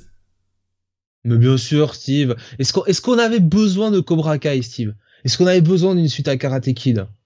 Bah non, on n'en avait pas besoin. Et pourtant, et pourtant c'est génial. Alors espérons, si ça se trouve Top Gun 2, c'est un chef-d'œuvre. Bon là j'exagère. Et Tommy qui nous dit Goose euh, joué par un Anthony Edwards qui avait une super moustache. Ah ouais, oh là là, mais il y a tout dans ce film. Val Kilmer en torse-poil en train de faire du volleyball, putain. Et de se faire torcher par euh, Tom Cruise qui fait 1m40 euh, qui passe sous le filet, quoi. Enfin, oh là, c'est tellement réaliste. Il fait pas 1m40, il fait 1m80, il porte des talonnettes. T'as ouais de 30 cm. Hein. Il, il joue sur... Tom Cruise il joue sur la caméra, tu sais, euh, avec les effets de caméra, ça ne se voit pas. Charlie Tom Cruise qui est quand même, euh, qui est quand même un, un grand acteur. Hein. Bon, alors après, Quand il euh, veut. côté scientologique, tout ça, mais ouais. franchement. Quand il a envie de se sortir les doigts, il est vraiment très bon, carrément. Ouais. Il, est, il est quand même super bon et et euh, et il donne pas sa part au chien pour les scènes d'action et compagnie. Quoi. Encore une fois, faut arriver à dissocier l'homme de, bah, de, de son travail, quoi, évidemment. Mais oui, mais Tom Cruise restera hein, un des hein. très très grands. Ouais, il fait moins de phrases que médiatique, hein, mais ça restera un des très très grands de notre ère, en termes de. Il, s'est calmé parce que il s'est calmé parce que euh, on lui a fait comprendre aussi du côté d'Hollywood que bon, c'est terminé hein, la plaisanterie. Et le mec, il a eu, ça a pas duré longtemps, hein, mais il a une petite traversée du désert où bon, euh, il s'est rendu compte que s'il finançait pas ses films, bon, euh, il y avait personne qui voulait tourner avec lui. Hein. Ouais, je pense aussi que malgré tout, le coup de tonnerre sous les tropiques, ça lui a fait vachement du bien vis-à-vis du public. Ben oui. Ce côté, j'ai eu beaucoup d'autodérision et et je suis même pas crédité en plus. Il y a eu énormément d'autodérision et ça, ça a plu. C'est le coup marketing qui l'a fait revenir sur le devant de la scène. Le, truc, c'est que bon, euh, avec la promo de, la guerre des mondes, là, le coup du divan et compagnie, là. Ouais, oh, oh, le divan, oh là là, oh le malaise, le cringe, le cringe. Ouais, et euh, là, il a quand même, euh, il a quand même passé. Alors, ça n'a pas duré longtemps, mais deux trois ans, un peu, ouais, un peu traversé désert, quoi. Enfin voilà, donc c'était Spy Game euh, dont on parlait, qui nous a fait dériver sur autre chose, mais bon, en même temps, toujours, c'est toujours, euh, ça nous fait penser à un truc, nous fait penser à autre chose, etc., etc. Euh, en pense, en parlant de penser à autre chose, on va passer à un film français. Alors je ne sais pas si tu l'as vu, ce film-là. Euh, moi, c'est un film que j'ai vu il y a longtemps, qu'il faudrait que je revoie, sincèrement, euh, même si le sujet est quand même pas pas simple. Se souvenir de belles choses film de Zabou Bretman. Je connais le titre, je l'ai jamais vu. Tu l'as jamais Donc, vu euh, réalisé, réalisé par Zabou Bretman avec Isabelle Carré, Bernard Campan, Bernard Lecoq, Zabou Bretman et Anne Leni. Voilà, on va s'arrêter là. Dominique Pinon qui passe aussi. très beau film. Très beau film. pas simple hein, sur bah, les pertes de mémoire qui nous montre, c'est je crois un des premiers films où j'ai vu Bernard Campan dans un registre totalement différent nous montrer qu'il savait jouer le drame. Et putain, le con, qu'est-ce qu'il est bon, quoi. Qu'est-ce qu'il est bon. Et euh, pareil, hein, Isabelle Carré dans ce film est très très bonne aussi. Non, le Il était meilleur dans l'extraterrestre. Hein. Ah non, oh non, pas ça, Jonathan. Ah non, horrible. Non, non, le film, le film est un très très beau film. Euh, un film assez dur par contre. Voilà, ça, ça, parle de la maladie de l'Alzheimer et euh, d'Alzheimer, pardon. Pas simple. comment vivre ça en couple, surtout quand tu es jeune. Mais, euh, mais oui, ça, ça, reste un, ça reste un très beau film. Si vous l'avez jamais vu, euh, je vous encourage à le voir, mais un jour où vous avez la patate, hein, regardez pas ça un jour où vous avez le, le cafard, parce que euh, bah oui, c'est le genre de film qui vous fait chier un peu, quoi. Boussa qui nous disait, j'avais pas vu la, la, la, réflexion sur YouTube, il disait, bah quoi, tu montes pas ce, tu montres, tu ne montes pas ton divan quand tu es amoureux, nous disait-il. Ah là là. Euh, bref, voilà, bon, se souvenir de belles choses. Euh, je voulais, je voulais qu'on en parle parce que c'est un film qu'on a tendance à oublier, mais qui est, un bon film. Et je crois d'ailleurs que c'était la première réalisation de Zabou Bretman, qui était, euh, qui était pas dégueulasse. Voilà. Allez, on continue avec. Oula, alors celui-là, je l'ai mis, mais c'est un four. Hein. C'est un ouais, j'en avais pas. c'est bandit. Enfin, un four. Hein film américain réalisé par Barry euh, Levinson euh, avec euh, Bruce Willis, Billy Bob Thornton et Kate Blanchett. Kate Blanchett en rousse. Mais sur le papier, enfin je veux dire, voilà déjà rien que ça quoi. On a on a Barry Levinson à la Real, qui est pas le plus grand des Real, mais qui est pas qui est pas non plus dégueulasse. c'est le mec qui a fait Rayman. Qui sortait de Men in Black hein quand même. Euh, ouais, enfin voilà, c'est c'est ça reste ça reste un, bon petit réal. On a, euh, bah, comme tu l'as dit, euh, euh, Bruce Willis, Billy Bob Thornton, Kate Blanchett, qui est en en ça va. On a January Jones aussi qui passe, voilà. Si on peut la citer, elle. Écoute. Ouais, four, hein, effectivement, box-office, 75 millions de budget, 67,6 au box-office.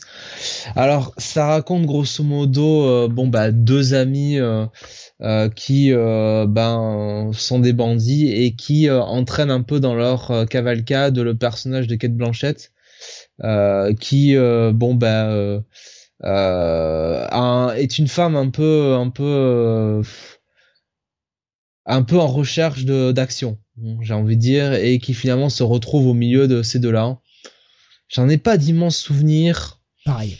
Ça ça m'avait pas euh, ça m'avait pas déplu tant que ça quoi. C'était c'était fun voilà. C'était pas c'était pas un grand film mais euh... non mais je, je l'ai vu. Je sais que je l'ai vu et euh, j'en ai que très très peu de souvenirs Non, film, euh, le film est pas mauvais, mais là voilà, quand tu parlais de série B, euh, pourtant c'est un relativement un triple A quoi. Enfin, dire voilà, un gros film avec euh, des gros moyens, enfin 75 millions de dollars de budget, ce qui est quand même pas dégueulasse, mais ouais, c'est un bon série B quoi. C'est le genre de truc que tu vas retrouver sur RTL 9 quoi. Allez, on continue. Autre film sorti le 16. On fait vite, hein, parce que comme je vous dis, là on est qu'à la moitié des films sortis. Hein. Je vous dis, il y a un putain de planning pour ce mois de janvier, c'est incroyable. Ouais. Cœur perdu euh, en Atlantique. Fi euh... En Atlantide. Atlantide. En Atlantide, ouais. Euh, je, l'ai revu hier soir. Je l'ai revu hier soir. Qu'est-ce qu'il est beau ce film. Qu'est-ce qu'il est beau. Je, l'ai jamais vu donc. D'après euh, d'après une histoire de Stephen King, bon alors on est clairement dans du Stephen King, hein, c'est des gosses, ça se passe dans les années 50, il y a des bullies, il y a des méchants bullies, etc. On a un Anthony Hopkins qui fait le café dans ce film, incroyable. On a Anton Yelchin qui était très très jeune à l'époque. Euh, putain, qu'est-ce qu'il était bon le gamin, premier, une carrière incroyable. Malheureusement avec la fin qu'on lui connaît. Hein. Il y a David Morse qui passe dans le film aussi, euh, qui a un petit rôle. Alan Tudyk est là. Alan Tudyk, que j'aime beaucoup. Euh, Anthony Shin qui aura remporté le Young Artist Awards hein, pour son interprétation dans le film. Le film est, le film est bien. C'est un film réalisé par euh, Scott X. Euh, Scott X qui euh, bah, n'a pas fait des grands grands films, mais une belle réalisation, sans déconner. le film est beau. Le film est beau à voir. Le film est poétique belle histoire. En gros, on va avoir euh, ce, ce gamin, hein, donc joué par Anthony Hopkins, qui s'appelle Bobby, qui euh, va avoir le personnage d'Anthony Hopkins. Alors le mec, enfin le gamin, son père est décédé, il vit seul avec sa mère qui euh, n'a pas des masses d'argent, puisque le père, quand il est mort, a laissé pas mal de dettes, parce que c'était un joueur avétéré et il a laissé pas mal de dettes, et la mère travaille tout ce qu'elle peut pour pour essayer de de bah, de renflouer un peu ses dettes et euh, bah, le gamin est un peu un peu paumé. Sa mère est jamais là parce qu'elle bosse beaucoup. Lui est seul avec ses amis. C'est très très Stephen King, hein, les euh, les peurs d'enfance et les euh, le passage de l'enfance, en tout cas de de l'adolescence un peu à l'âge adulte. Et donc du jour au lendemain, on va avoir Anthony Hopkins, euh, le, qui, joue le rôle de Ted Brotgan, qui va venir habiter dans au-dessus de chez eux, hein, dans une chambre qui est allouée et qui est un vieux qui, avec qui Bobby va très bien s'entendre, va nouer une relation, et ce vieux cache peut-être quelques petits secrets. Il est très érudit, mais il cache quelques petits secrets. Il y a une petite notion fantastique dans le film qui n'est pas omniprésente, mais vraiment très beau film. Très très très beau film, euh, belle réal. Franchement, très belle réal, un, un, rythme. Ça fait partie des, bons Stephen King. Euh, un peu, on va être plus dans un dans un truc euh, dans l'esprit. Euh, de Stand By Me par exemple. Euh, voilà, pas forcément le, Stephen King horreur, mais le Stephen King euh, un peu plus drame. Et euh, non, franchement, je, vous le recommande fortement, film oublié. Mais qui est, qui est vraiment très sympa. Et encore une fois, l'interprétation d'Hopkins et l'interprétation de Yelchin sont excellentes. Excellentes. Nico Chris, je dis, je l'ai en DVD, j'ai jamais regardé. Je te le conseille, vraiment Nico Chris, fais-toi une soirée, prends-toi une soirée, mate-le. C'est un bon film. Le rythme est peut-être un poil lent, le film fait 1h40 il te donne l'impression qu'il fait deux heures, mais c'est un rythme volontaire, c'est un rythme maîtrisé euh, pour être un peu lent. Euh, mais franchement, le film passe super bien. J'ai vraiment pris un bon pied à le revoir hier soir. Tu as jamais vu, toi, Jonathan, ce film-là? Non, jamais. Et euh, en tout cas, voilà, si vous doutiez que Anthony Hopkins est un bon acteur, matez-le dans ce film. Le mec est incroyable. Le mec est doué, putain. Qu'est-ce qu'il qu'est-ce qu'il est bon. Quand il a envie de se sortir les doigts, qu'est-ce qu'il est bon. Allez, on continue. Jonathan, un petit film d'horreur maintenant. Ah. 13 fantômes euh, que vous pouvez donc vous pouvez aller voir euh, la review euh, par Steve Elor dans le Freak City numéro 33. Ouais. Euh, 13 fantômes donc réalisé par Steve Beck euh, avec euh, Tony Shalhoub, Mbess euh, Davids, Matthew Lillard et Shannon Elizabeth notamment. ouais, alors voilà. Bon bah voilà, hein, il faut dire il y a Tony Shalhoub, il y a Shannon Elizabeth. Bon, bon Matthew Lillard, moi j'ai jamais été fan, mais il y a Shannon Elizabeth. voilà. Grande actrice. Euh, alors je sais pas si c'est une grande actrice, mais je regarde tous ses films. voilà. Et puis Tony Chaloub. Voilà, Tony Chaloub, Monk, pour ceux qui voient pas qui c'est. Monk, incroyable. 1m75 quand même, Shannon Elizabeth. Non mais... Magnifique femme. Bon, par contre, Steve Beck, c'est une merde. Je veux dire, voilà, voilà ce que j'ai pas honte de dire que ce réalisateur est une énorme merde. Ce mec a fait 13 fantômes et le mec a fait l'année d'après le vaisseau de l'angoisse. Deux films. Alors, vaisseau de l'angoisse est vraiment à chier, clairement. Euh, 13 fantômes, le problème c'est que le film avait un énorme potentiel et il est totalement gâché. Je vais pas vous refaire la, la review, hein, je vous laisse aller découvrir le Freak City si vous voulez en entendre plus. C'est pas incroyable. Malheureusement, c'est pas un film incroyable. Monk en VF, ça fait peur, nous dit Nico Chris. Oh, je sais pas. Je sais pas, moi je trouve que ça passe bien, Monk en VF. Je suis en train de me les refaire. Il y, y, a pire. Hein. Ah, puis Sharona. Moi, Sharona, je suis amoureux. Euh, voilà, je vous le dis clairement. Euh, celle qui jouait Sharona euh, dans, dans les trois premières saisons, je suis amoureux. Son petit côté, euh, son petit côté de Jersey Girl avec un petit côté white trash bien assumé. Eh merde. Je suis faible. Je suis faible. Ah, Jonathan, ah là, tu, tu, tu, tu ne sais plus quoi dire. Non, je suis, je suis bouche bée. ouais, c'est vraiment très white trash, hein, mais bon. Euh, alors, le film d'après, euh, le 16 janvier, toujours euh, compte à rebours portel. Oulala. Euh, Detox en anglais, ça vous parlera peut-être plus. je connais pas, hein, je connais pas du tout. Ah si, oh putain, oui d'accord. Mais oui, avec, mais oui. réalisé par Jim Gillespie avec Sylvester Stallone. Euh, et Tom Berenger. Polly Walker, ouais, Chris Christopherson quand même. Euh, Jeffrey Wright, Tom Berenger, Stephen Lang euh, et Robert Patrick aussi là-dedans. Euh, ah ouais non, enfin. Ah mais ils ont été oh. chercher tout le monde là. Un Tom Berenger. Il y a Dina bah, Meyer, putain. Ah, bah super film, en fait. Super film, finalement. Oh là là, il y a Sean Patrick Flannery quand même, qui était euh, le jeune Indiana Jones de mémoire. Euh, c'était lui d'ailleurs, non? Ouais, c'était lui. Euh, je confonds toujours. Euh... Ah, oui, c'est lui. Ah, je vois, je vois que Tommy hein, sur sur Discord nous a, sur YouTube pardon, nous a mis Shannon Elizabeth avec un petit cœur, mais évidemment. Mais sur 18% quand même hein, sur Rotten Tomatoes. Ah mais le film est pourri, Detox, enfin Compte Arbre Mortel, le film est pourri quoi. Mais je me souviens pas quoi, je me souviens pas de ce film, ça me ça me dit rien quoi.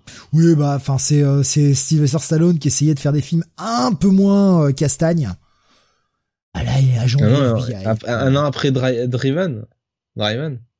Voilà, c'est c'est l'agent du FBI qui a vu sa femme mourir et qui a sombré dans l'alcool. Il essayait de faire des rôles un peu plus dramatiques, mais voilà. Un euh, box-office mondial de ce film. Alors, je voudrais trouver. Voilà, budget 55 millions de dollars. Budget moyen. Voilà, on est sur un film qui un budget moyen. À l'époque, 55 millions de dollars pour l'époque, il y a 20 ans, c'était un film moyen. Aujourd'hui, un film moyen, c'est entre 100 et 120 000 de budget. 100 millions, 120 millions de, enfin, entre 100 millions et 120 millions de dollars, on est sur un film moyen. 55 millions de dollars, c'était l'équivalent il y a 20 ans. Donc c'est un film qui a clairement marché au box-office puisque mondialement il a ramené 6 millions de dollars. Le putain de four. Voilà, voilà ce qu'on appelle un film qui se crache totalement. 55 millions de budget, 6 millions de recettes. Sachant que dans le budget, on ne prend pas forcément en compte la publicité. Rien de plus à dire sur ce film. Euh, continuons avec un autre film avec Tom Cruise, on en parlait tout à l'heure, mais aussi Cameron Diaz et Penelope Cruz. Vanilla, Vanilla Sky, euh, ouais, réalisé par Cameron Crowe, euh, avec, tu l'as dit, Tom Cruise et Penelope Cruz, Tom Cruise et Penelope Cruz, euh, qui étaient en couple, je crois, à l'époque, hein, du reste. Non, il n'y avait pas un truc comme ça? Euh, Il me semble. Hein. Euh, je déteste Tom Cruise, de coup pour la peine, je le déteste. Bah ouais, après Nicole Kidman, il me semble que c'est ça. Hein. Euh, Kurt Russell, euh, Jason Lee, Noah Taylor, Timothy Span, on a Michael Shannon aussi, on a Tilda Swinton, et oui, qui joue une euh, une secrétaire, je crois, euh, dans ce film. Ivana Milicevic, alors ça ne vous parle pas, mais regardez Banshee, vous m'en direz des nouvelles. La série, évidemment, pas les mauvais comics. 68 millions de dollars de budget pour 203 millions de recettes au box-office. Euh, Vania Sky, euh, qui était euh, un film que j'ai bien aimé quand même. Bah tu sais quoi, je sais que c'est un film que j'ai vu, que je n'avais pas aimé à l'époque et j'en garde aucun souvenir. C'est sur le personnage de Tom Cruise qui très bizarre comme film. Euh, il a une espèce de, il a un, espèce de, de masque, tu sais, enfin prosthétique, enfin prothèse quoi, tu vois. Mhm. Euh, je sais pas, c'est souvent de flashback. Quoi. Il est un peu, il est un peu bizarre quoi comme film. Alors je sais pas... Ouais, je, j'ai, c'est un avec un scénario d'Alejandro Amenabar hein, notamment. Euh... Ah, oui, oui. Mais je sais pas, j'ai jamais réussi à accrocher à ce film, euh, qui est en fait un remake hein, du film Ouvre les yeux d'Alejandro Amenabar, qui, qui avait été réalisé en 97. Ah oui, on faisait des remakes au bout de sur des films de il y a 4 ans. Ben oui, mais c'est c'est un le remake américain d'un film étranger, quoi, comme comme on fait très souvent aux États-Unis. Mais je sais pas, j'ai jamais réussi à, à rentrer dans le film. Faudrait que je que je le revoie, peut-être que 20 ans plus tard, en ayant en étant plus adulte, en ayant plus d'expérience, peut-être que j'apprécierais plus le film. Bon, là là comme ça, en tout cas, c'est pas pas le film qui me qui me parle le plus, quoi. De, de Cameron Crowe, je préfère nettement euh, Jerry Maguire notamment, ou presque célèbre qu'il avait fait euh, l'année d'avant. Ah oui, ah oui, très bon euh, Jerry Maguire, très très bon. Après le mec est pas un mauvais réel, hein, loin de là, hein, mais je sais pas, je suis jamais rentré dans ce film. Le budget, euh, je l'ai pas et la la recette, je l'ai pas non plus. Donc bah on va faire comme si vous saviez, hein, et on va passer au film suivant. Parce que là, là monsieur, on est sur un film français. Je suis désolé, moi, les, trois, les, trois qui viennent, ça reste trois bons films, pour moi, en tout cas. Astérix et Obélix, Mission Cléopâtre, le carton absolu. Euh, Alain Chabat à la réalisation, au scénario, acteur Gérard Depardieu, Christian Clavier, Claude Rich, Jamel Debbouze, Monica Bellucci, Gérard Darmon, Edouard Baird, Dieudonné, Isabelle Nanty, Edouard Montout, Jean Benguigui, Pierre Tchernia, Chantal Lobby, Jean-Paul Rouve, Le Noir, Marina Foyce, et j'en passe et des meilleurs. Euh, oui, oui, oui, euh, très, très, très, très bon film. Adaptation évidemment de euh, Astérix et Cléopâtre. Euh, Avec l'humour de Chabat. Voilà. l'humour de Jamel. Beaucoup, beaucoup d'impro, beaucoup de barrage en couilles. Mais seul film en fait de, c'est vraiment le seul film de. C'est peut-être le dernier film de Chabat et, et, de Jamel que je peux supporter en fait. Ah, erreur. À quoi qu'est-ce que c'était lui qui l'a réalisé? J'ai un doute maintenant. Euh, J'ai un doute, je suis en train de vérifier. Je suis en train de vérifier. Oui, c'est lui qui... C'est lui ouais, qui a réalisé. Non, euh, non, acteur, réalisation. Si, c'est lui qui a réalisé. Ouais. Ouais, et après il a fait sur la piste du marsupilami, grosse ah, daube. Ah, j'ai pas vu ça et je ne tiens pas. Santa, Santa et compagnie, grosse daube. Ouais, ouais, non, non, c'est. Ah, Pour moi, il a fait deux bons films. C'est Didier Astérix, euh, Obélix, Mission Cléopâtre, quoi. Ouais, c'est tout, quoi. Et c'est lui qui réalisera la série d'animation Netflix euh, l'année prochaine. De quoi? Il y a une série. D'Astérix euh, Ouais. je, trouve que son humour a vieilli. Film qui, dû, euh, qui a dû faire l'effet Cité de la peur. Les répliques étaient reprises partout, nous dit Erasmus, mais totalement. Mais Cité de la peur qui reste moi un classique incroyable. Ah oui, non, mais là, oui, d'accord. Ouais. Je préfère la Cité de la peur. Hein. Ben, c'est pas, c'est tellement pas la même approche. C'est difficile à comparer pour moi. Parce que, autant La Cité de la Peur, on était vraiment sur un film de les nuls, où on avait vraiment l'humour des nuls, on avait tout ça, et là, sur Astérix, et, euh, Astérix Obélix Mission Cléopâtre, on est vraiment plus sur du Shabbat, qui est avec toute la bande Canal+, et avec tous les potes Canal+, quoi. Ah, c'est difficile, c'est tellement difficile à comparer. Je... Ouais, je pense que je reverrai plus facilement la Cité de la Peur, moi aussi, mais peut-être est-ce que c'est de, la nostalgie aussi, j'en sais rien en fait. J'aime bien cet Astérix, nous disait Tommy, mais ça fait vraiment la bande à Chabat fait le cosplay d'Astérix. Ouais, ouais, voilà. Ouais, c'est ça. Ça. Après, il y a des blagues. Il y a, on donne un steak à tout le monde, euh, tous les potes sont là. Enfin, tu sais, ça fait très. Euh, moi, c'est ce que j'exècre avec le cinéma français, quoi. Tu vois, les potes là, comme ça, la bande de potes. Euh, un film de bobo, quoi. Ah, je sais pas. J'ai du mal à qualifier Astérix de film de bobo. Après, il y a plein de blagues qui ont qui ont mal vieilli, hein, des blagues de l'époque, quoi. Ah, genre les blagues sur Itinéris ou trucs comme ça, ça, ça, enfin, compliqué aujourd'hui, quoi. Mais c'est un film de, c'est un film de sketch, quoi. Tu vois, c'est un film de blague, c'est un film de private joke, donc. Euh...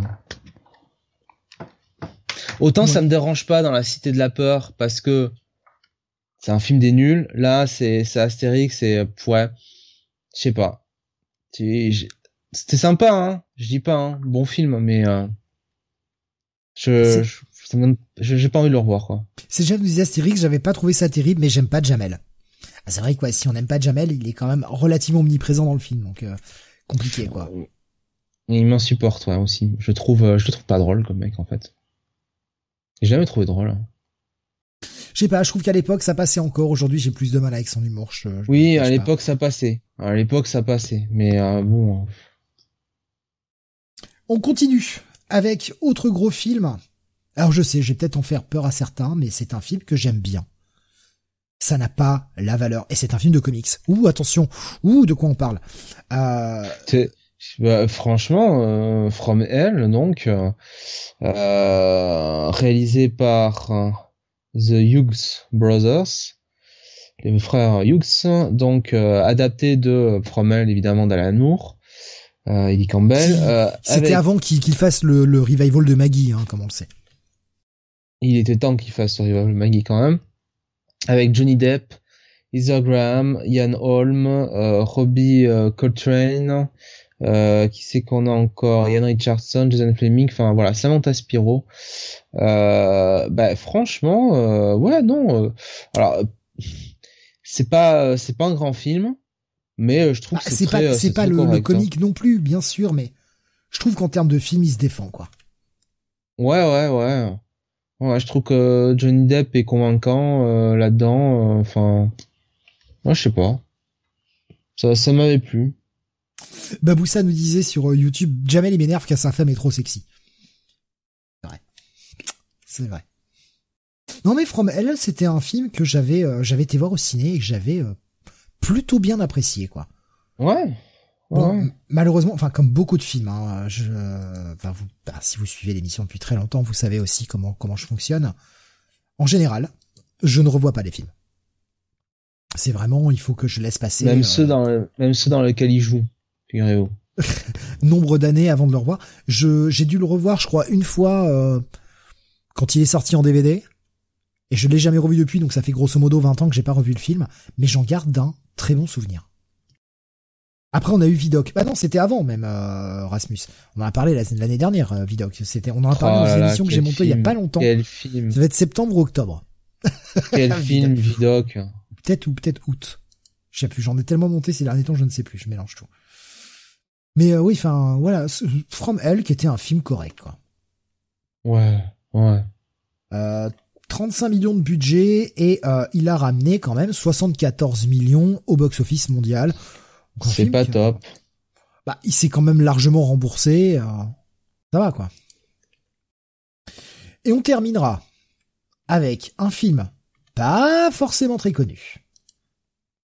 Mais euh, pourtant, c'est un bon film. Ah, quand même, je pense qu'il a son culte.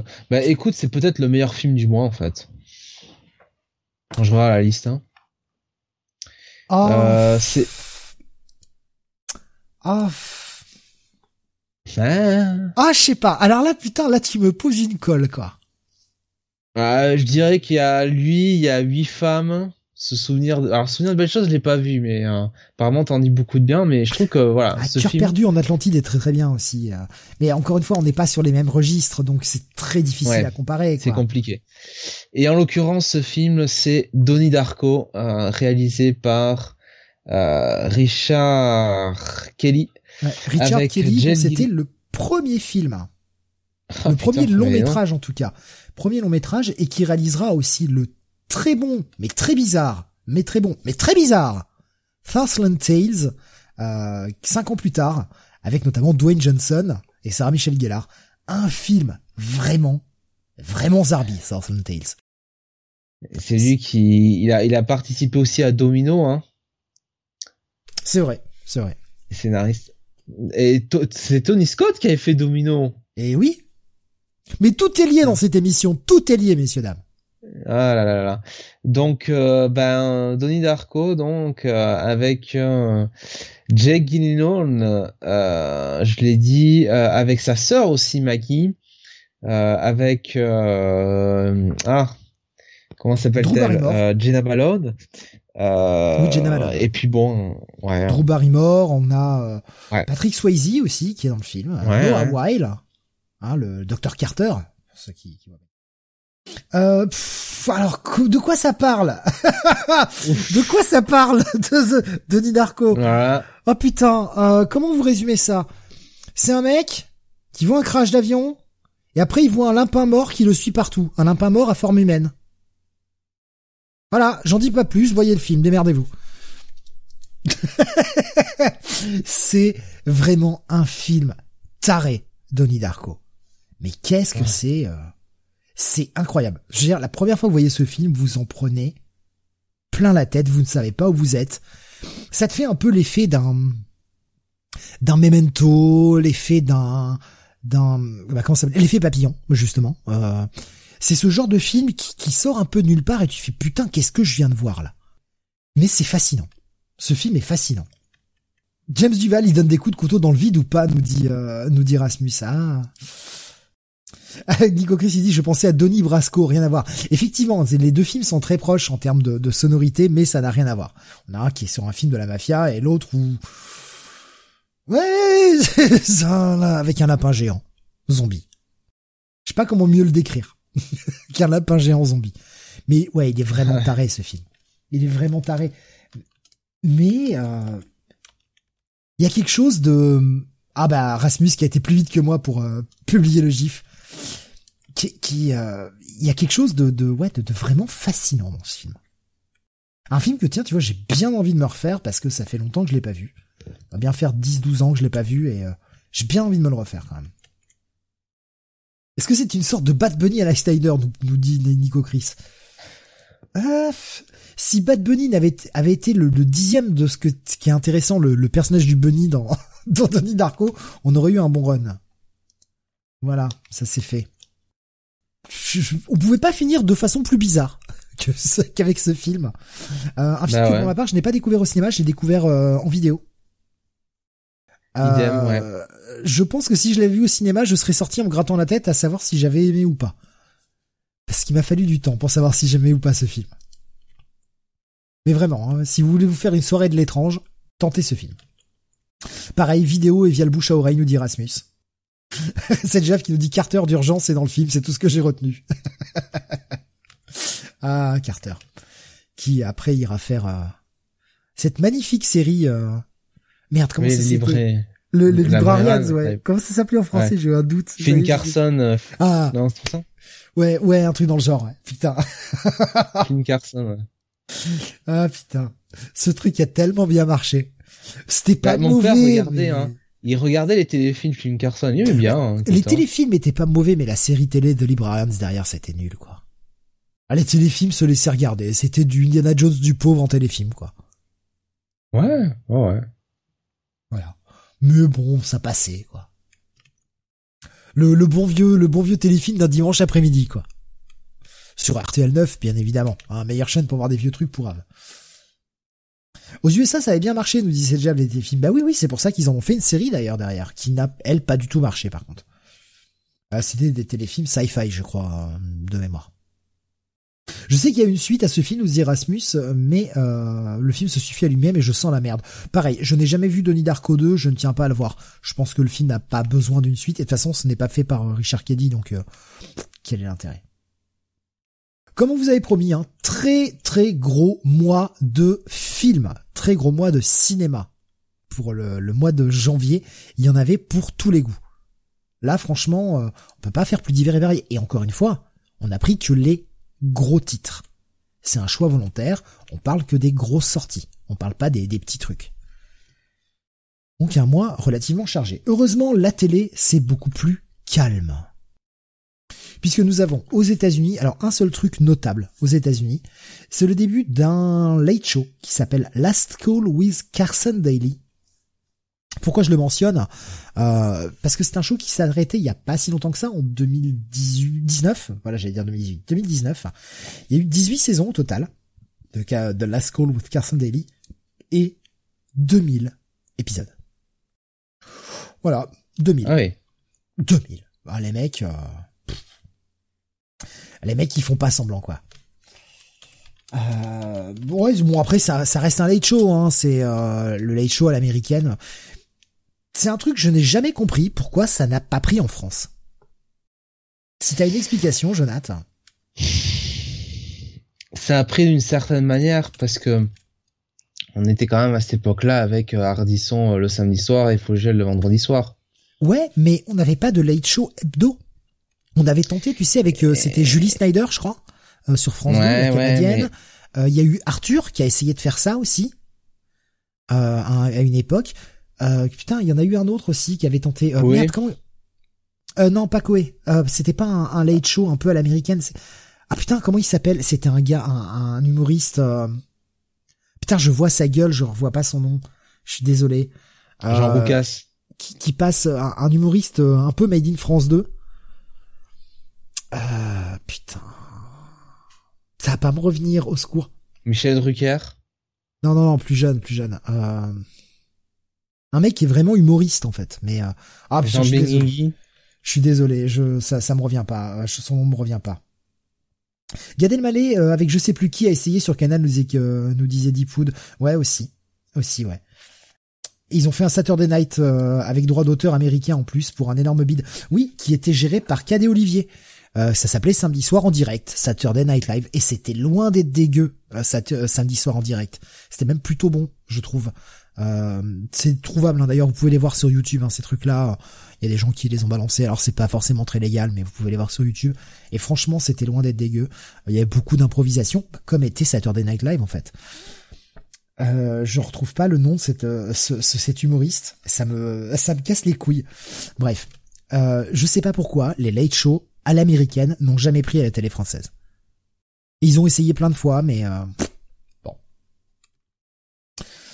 Euh, donc voilà, bon c'était euh, Late Show with Carson Daly, c'était le seul truc américain euh, d'importance on va dire au mois de janvier. Par contre en France, on avait des trucs. Jonathan, je te laisse y aller avec ce qui est arrivé le 12 janvier. Oh là là. La grosse émission. terre, les amis. La grosse émission. On aurait dû commencer par ça l'émission. Euh, euh, nous disait la grosse émission sur comédie était dans le même style. Effectivement, la grosse émission était un peu plus dans le style d'un late show. Effectivement, ouais. C'est vrai. Ah, je suis entièrement d'accord avec toi, Sedjav. Pardon, excuse-moi, Jonathan. On aurait dû commencer hein, par ça, hein. on s'en fout de l'euro. Ça, ça a quand même révolutionné notre vie. Jennifer gagne la première Star Academy le 12 janvier. Eh oui. Et ça, c'était beau. Alors, je ne sais plus qui elle bat en finale. C'était euh... ah, c'était Mario qui qui qu'elle bat en finale. Oui, c'était Mario. Ah oui. Le fameux. Et euh, voilà. Encore une belle carrière dans les jeux vidéo hein, par la suite, évidemment. Ah non, c'est pas mal. Il avait interrompu sa carrière pour faire la Starac. Oh le con, oh le con. ouais, bon. Ben voilà, hein. Première Starac, première gagnante, Jennifer, qui est toujours euh, sur TF1 à faire les jurys genre euh, The Voice ou je sais plus quoi. Je sais plus quelle autre série. C'est marrant, moi ça m'a bouleversé les oreilles, nous dit Nico Chris. eh, Jennifer, ouais. Oh, euh, jolie femme, hein. On va, dire, on va pas dire le contraire. Ouais, quand même, très très jolie femme. Et très belle chante, très bonne chanteuse, voilà. Pour ceux qui aiment. Euh. J'irai pas, j'irai pas jusqu'à dire très bonne. Elle a une voix, je, ça c'est indéniable et euh, on va pas dire qu'elle a pas de talent. Après, j'irai pas jusqu'à dire très bonne chanteuse. Au soleil. ça, tu vas en bouffer hein, dans les mois qui viennent. Hein. Et justement, ça c'est vraiment preuve que enfin, le talent n'est pas complètement là, quoi. Au soleil, c'est quand même un, morceau de merde. Sincèrement. En, toute objectivité, c'est un gros morceau de merde, quoi. Bref. Euh, il avait cette qui nous dit, il nous vend des pizzas maintenant, euh, Mario. Si Jennifer est très bonne, mais chanteuse, trois petits points, nous disait-il. ouais, voilà, on l'a tous pensé. Euh, qu'est-ce qu'on avait en France également à la télévision? Alors on revient un petit peu en arrière, c'est le principe de cette émission. Le 7 janvier. Ouais, nouvel habillage pour France Télévisions, euh, charte graphique unifiée et euh, euh, la cinquième devient France 5. Ouais, donc France Télévisions qui était France Télévisions au singulier devient France Télévisions au pluriel. France 2, France 3 s'unifie graphiquement. La cinquième devient France 5. Euh, C'était un plan qui était en préparation depuis déjà maintenant trois ans au moment où ça s'est fait puisque euh, c'était la cinquième qui partageait ses antennes pour ceux qui se rappellent de la, pour ceux qui sont vieux en fait comme nous et qui se rappellent de la télé à l'époque, on avait euh, la cinquième qui allait du matin jusqu'à 19h, c'était je crois de 7h du matin à 19h et à 19h ça devenait la 7 Arte de de 7h jusqu'à 7h euh, du matin, quelque chose comme ça. Et euh, suite à différentes lois, eh bien, euh, la France a récupéré le slot de euh, de tout le de tout en fait. Ils ont fait euh, que la cinquième, qui était une société à part, soit dissociée de la 7 de par des lois un peu nationalistes, et fait en sorte que la cinquième soit incluse par la suite dans le groupe France Télévisions en devenant France 5. Ce qui avait fait énormément gueuler Arte. Hein. Parce que Arte avait peur de ne plus être diffusé en France, parce que c'était de coproduction franco-allemande. Et ils étaient déjà en train de préparer en fait, au moment où ils l'ont fait, puisque ça n'arrivera que 3-4 ans plus tard, ils étaient déjà en train de préparer la TNT, avec le fait que la cinquième, donc devenue France 5, allait émettre toute la journée, et non plus avec ce décrochage à 19h pour devenir Arte. Voilà, donc euh, c'était il y a 20 ans. C'est marrant parce que j'aurais été incapable, alors je sais pas toi, mais moi j'aurais été incapable de dater quand c'est devenu France 5. Ouais. Ouais, euh, oh, j'aurais quand même pensé que c'était au début des années 2000, oui. Alors pour ceux qui se rappellent les émissions, hein, euh, on en avait parlé, c'était au mois de septembre. On avait eu tout un changement de, grille pour euh, la cinquième, avec l'arrivée d'émissions comme les maternelles. On avait l'arrivée de l'arrivée C'est dans l'air également, qui, qui devenaient des émissions régulières et qui devenaient des émissions relativement suivies sur la cinquième. Et ensuite, on a ce basculement sur France 5.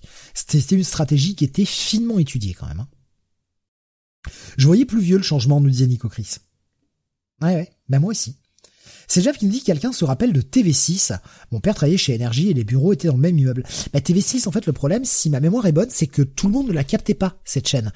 Tout le monde ne la captait pas en France. Je sais que moi, en tout cas, TV6, je ne pouvais pas la capter. Je, n'y avais pas accès. Là où j'étais, euh, j'étais à La Rochelle et je n'avais pas accès à TV6. Alors je sais pas si ça te parle toi Jonathan cette chaîne TV6. Non, ça me parle pas. Euh, je crois, je, veux pas dire de bêtises, hein, ça mériterait vérification, mais je crois que c'était une chaîne qu'on pouvait plus capter dans l'est. Mais euh, je, à voir, euh, à voir si je dis des conneries, mais je, je crois. En tout cas, moi, je, je sais que je ne l'avais pas hein, chez moi. Euh, voilà pour la partie télé. Est-ce qu'il y avait autre chose, peut-être, Jonathan, que tu voulais rajouter sur France 5 ou quelque chose que j'aurais peut-être oublié que tu aurais vu passer? Non, non, mon cher c'est bon. On va passer aux jeux vidéo. Alors, je vous ai fait une sélection des meilleurs titres euh, cette fois-ci, euh, pas pour euh, écourter cette émission parce qu'il y avait une très grosse partie cinéma. Par contre, je vous ai sorti trois titres, je vous me suis pas foutu de votre gueule. Si vous êtes vieux, si vous aimez les jeux vidéo, alors là, il n'y a pas un jeu, il a pas un jeu, pardon, à jeter dans cette sélection. Il s'agit, pour le premier, sorti le 11 janvier 2002, bordel, je ne pensais pas que c'était si vieux, le premier Advance Wars sur GBA. Est-ce que c'est un jeu que tu connais, Jonathan? Non. Ah là là. Ah là là. Mais je joue pas à, vos jeux de rôliste à la con, hein, sincèrement. Euh, moi, euh, les cheveux longs, gras, euh, le, enfin toute, cette ambiance là, non, c'est pas trop pour moi, quoi. Je préfère prendre des douches. Pas du tout, mais pas du tout, mon bon Jonathan, pas du tout. Advance Wars, c'est un, un jeu tactique. C'est un jeu de stratégie tactique en fait. Tous les combats sont du tour par tour. Et euh, grosso modo, on suit un jeune garçon qui est dans le pays, alors je ne sais plus comment il s'appelle, mais on va dire le pays rouge, euh, qui va commencer à se faire attaquer par le pays vert et le pays bleu. Euh, voilà, hein, c'est comme ça qu'on les reconnaît, hein, c'est des couleurs. Le pays bleu d'ailleurs, je crois, qui, qui attaque. Dans le 1, en tout cas, parce que c'est dans le 2, je crois qu'il y a le pays vert en plus. ça remonte à très très loin, hein, le moment où j'y ai joué. Et en gros, c'est un jeu de stratégie tactique où euh, tu déplaces tes, unités, alors infanterie, tank, euh, etc. Tu construis tes bases et euh, sur des cartes fixes, tu dois abattre l'adversaire et puis progresser peu à peu comme ça. Super jeu tactique qui changeait en plus des des, euh, des RPG tactiques fantasy que l'on avait. Là, on était sur un truc beaucoup plus moderne avec avec des tanks, etc. Qu'est-ce que c'était bien avant Wars. un peu comme Command Conquer, quoi. Jaune, vert, bleu dans le premier, nous dit Kael. Ah, merci Kael. Euh, et puis ça lit contre le noir dans le 2. Putain, ça remonte à longtemps. Effectivement, ils étaient ressortis sur DS, euh, Nico Chris qui nous dit j'ai joué dans le train. Il y a un remake qui sort bientôt. Le remake sort sur, sur Switch en mars, nous dit cette Java. Euh, c'était euh, c'était cool. C'était cool. C'est fait par l'équipe de Fire Emblem, nous disait cette Java. Un jeu qui avait été noté à l'époque. Alors encore une fois, euh, oui, jeuxvideo.com aujourd'hui, c'est autre chose, mais en 2002, euh, jeuxvideo.com était un site respecté qui avait euh, quand même relativement pignon sur rue. Il avait, ils avaient mis la note de 18 sur 20. Et c'est pas volé. Hein. C'est pas volé. Donc si tu n'as jamais connu euh, Jonathan, eh écoute, le remake arrive bientôt. Tu vas pouvoir t'y mettre et passer tes soirées dessus. Non, vraiment, c'est un super jeu. Avec Golden Sun, c'était avec Golden Sun, pardon, c'était les jeux de la Advance, nous disait Rasmus. Je suis désolé, je bafouille, je suis un peu fatigué. Ouais, euh, totalement. Gauntlet Sun et, euh, et Advance Wars, c'était... Et puis Mega Man Battle Network, c'était pas mal aussi. Ça, et ça vous arrive de jouer à, des jeux qui, ont, qui sont joués par un peu plus que 10 personnes, sans déconner C'est parce que tu ne joues pas. FIFA, c'est de la merde. Disons-le clairement. C'est du caca. ah oui. En 2002, oui, oui, c'est du caca. Par contre, PES, c'est une autre discussion. Ah voilà, c'est déjà me dit avant voir, c'est un chef-d'œuvre. Complètement, ouais. Il y a Wargroove des mêmes équipes sur PS4 et One qui est très bon aussi. Euh, sur PS4 One, pardon, nous dit Ekel. Je ne connais pas du tout Wargroove, par contre ça me donne envie. C'est fait par les mêmes équipes et si c'est du tactique comme ça, ça me donne très envie.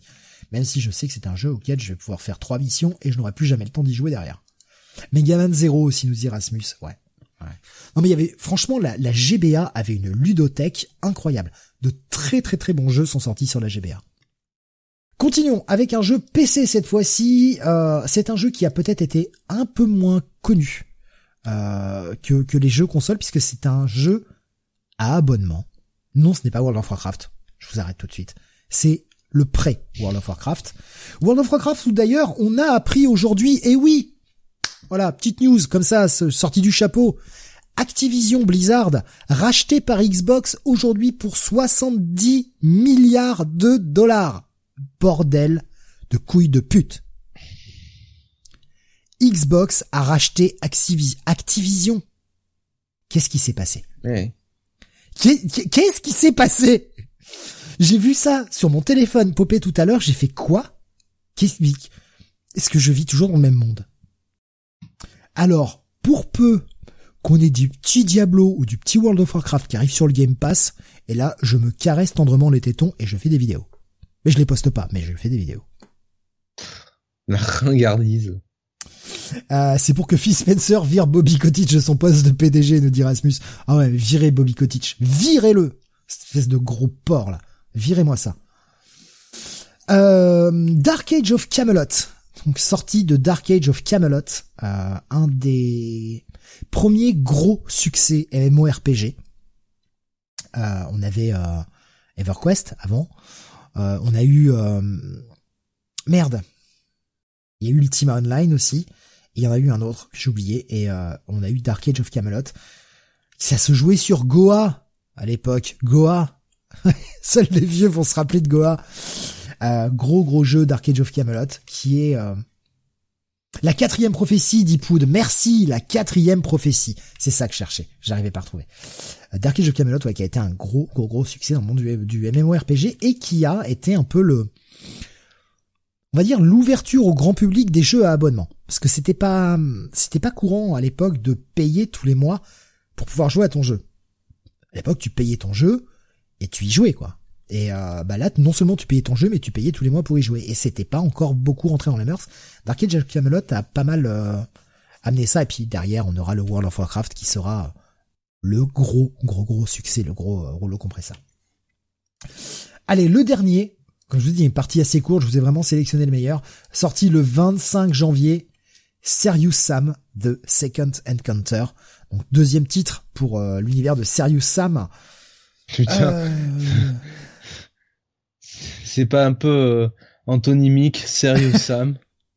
Je suis sûr que si notre bon Sam jouait à ça, il s'éclaterait. Serious Sam, c'est grosso modo euh, une, une, suite spirituelle non officielle à Duke Nukem. on a un personnage qui est dans le même esprit et qui défouraille de l'extraterrestre, mais en mode euh, plus plus. Euh, après s'être fait l'Égypte dans le premier, et eh bien là cette fois-ci, il se fait le monde Maya. Voilà, hein, il va buter de l'extraterrestre en pagaille avec un minigun. Ça tombe dans tous les sens, c'est méga fun. Serious Sam, c'est c'est du fun, du pur fun, du de, de l'hémoglobine partout mais euh, ça se prend jamais au sérieux et c'est ça qui est cool, c'est que ça se prend jamais au sérieux. C'est très bon. Et à l'époque, ça avait été noté 16. Hein. Dark Age of Camelot avait été noté 17 d'ailleurs. Je vous ai pas donné la note. Je vous ai vraiment sélectionné les meilleurs titres. Il y avait plein d'autres titres évidemment sortis en janvier 2002, mais je vous sélectionne que ce qui a plus ou moins laissé des traces dans l'histoire. Voilà pour la partie jeu vidéo. Mon bon Jonath, c'est ta partie. Yeah. Il s'agit de la partie sport. Ouais, alors partie sport, mois de janvier, euh, un peu un peu légère, donc du coup, on va vous parler de euh, la seule chose euh, dont on connaît à peu près, hein, qu'on connaît à peu près sur Comic City. D'ailleurs, c'était un peu l'émission référence hein, de la chaîne, hein, le podcast. Il serait même temps qu'on renomme la, le, le site Catch City. Podcast City, effectivement. Podcast City, moi je dis c'est pas mal. Ou Catch City, soyons soyons simples, voilà. Euh, et puis supprimons toutes les autres émissions, voilà, tous les guides de lecture, euh, voilà. Euh, nous faisons du catch. Euh, blague à part, euh, le Royal Rumble 2002 se déroulait le 20 janvier cette année-là, une semaine avant par rapport à, à d'habitude. Euh, enfin par rapport à ce qu'on a maintenant, puisque maintenant c'est plus la dernière semaine, dernier week-end de, de, janvier. Euh, et euh, en 2002, bah c'est tout simplement Triple H qui avait remporté le Royal Rumble. Il avait fait son retour quelques semaines auparavant oh, en revenant. Ouais, You know, you know, puisque il s'était quand même pété le quadriceps au mois de mai 2001 ah, euh, non, fin mai, euh, début juin, je sais plus exactement, euh, dans un match par équipe tag team qui était exceptionnel, franchement, à Raw. c'était le, le Two Man Power Trip, donc lui et Triple H et Stone Cold Steve Austin qui avaient perdu contre les, les Canadiens, Chris Benoit et Chris Jericho. Non mais vous entendez, vous entendez quand même. D'un côté, Triple H, Steve Austin. Putain, deux méga stars quoi. En face, Chris Benoit. Alors, on oublie ce qui est, ce qui est advenu de Chris Benoit par la suite. Hein. Rappelons-nous que dans le ring, c'était comme un putain de génie. Chris Benoit et Chris Jericho. Sans déconner, quoi. Le star power dans ce putain de ring. Et donc Triple H euh, ben perd son enfin ce ce ce, euh, oui euh, ce enfin ce se déchire le quadriceps je vais y arriver au cours du match et le mec a quand même réussi à finir tout le match quoi le mec a fini tout le match. Ah, c'est contrairement au match en Arabie Saoudite où il a pas fini. Non, là, là, c'est plus possible. Voilà, euh, c'était laté quand même, hein, le pauvre.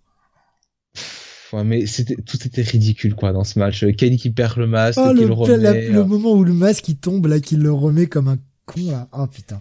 Shawn Michaels se chauffe. le Taker littéralement à moitié mort dans ce match.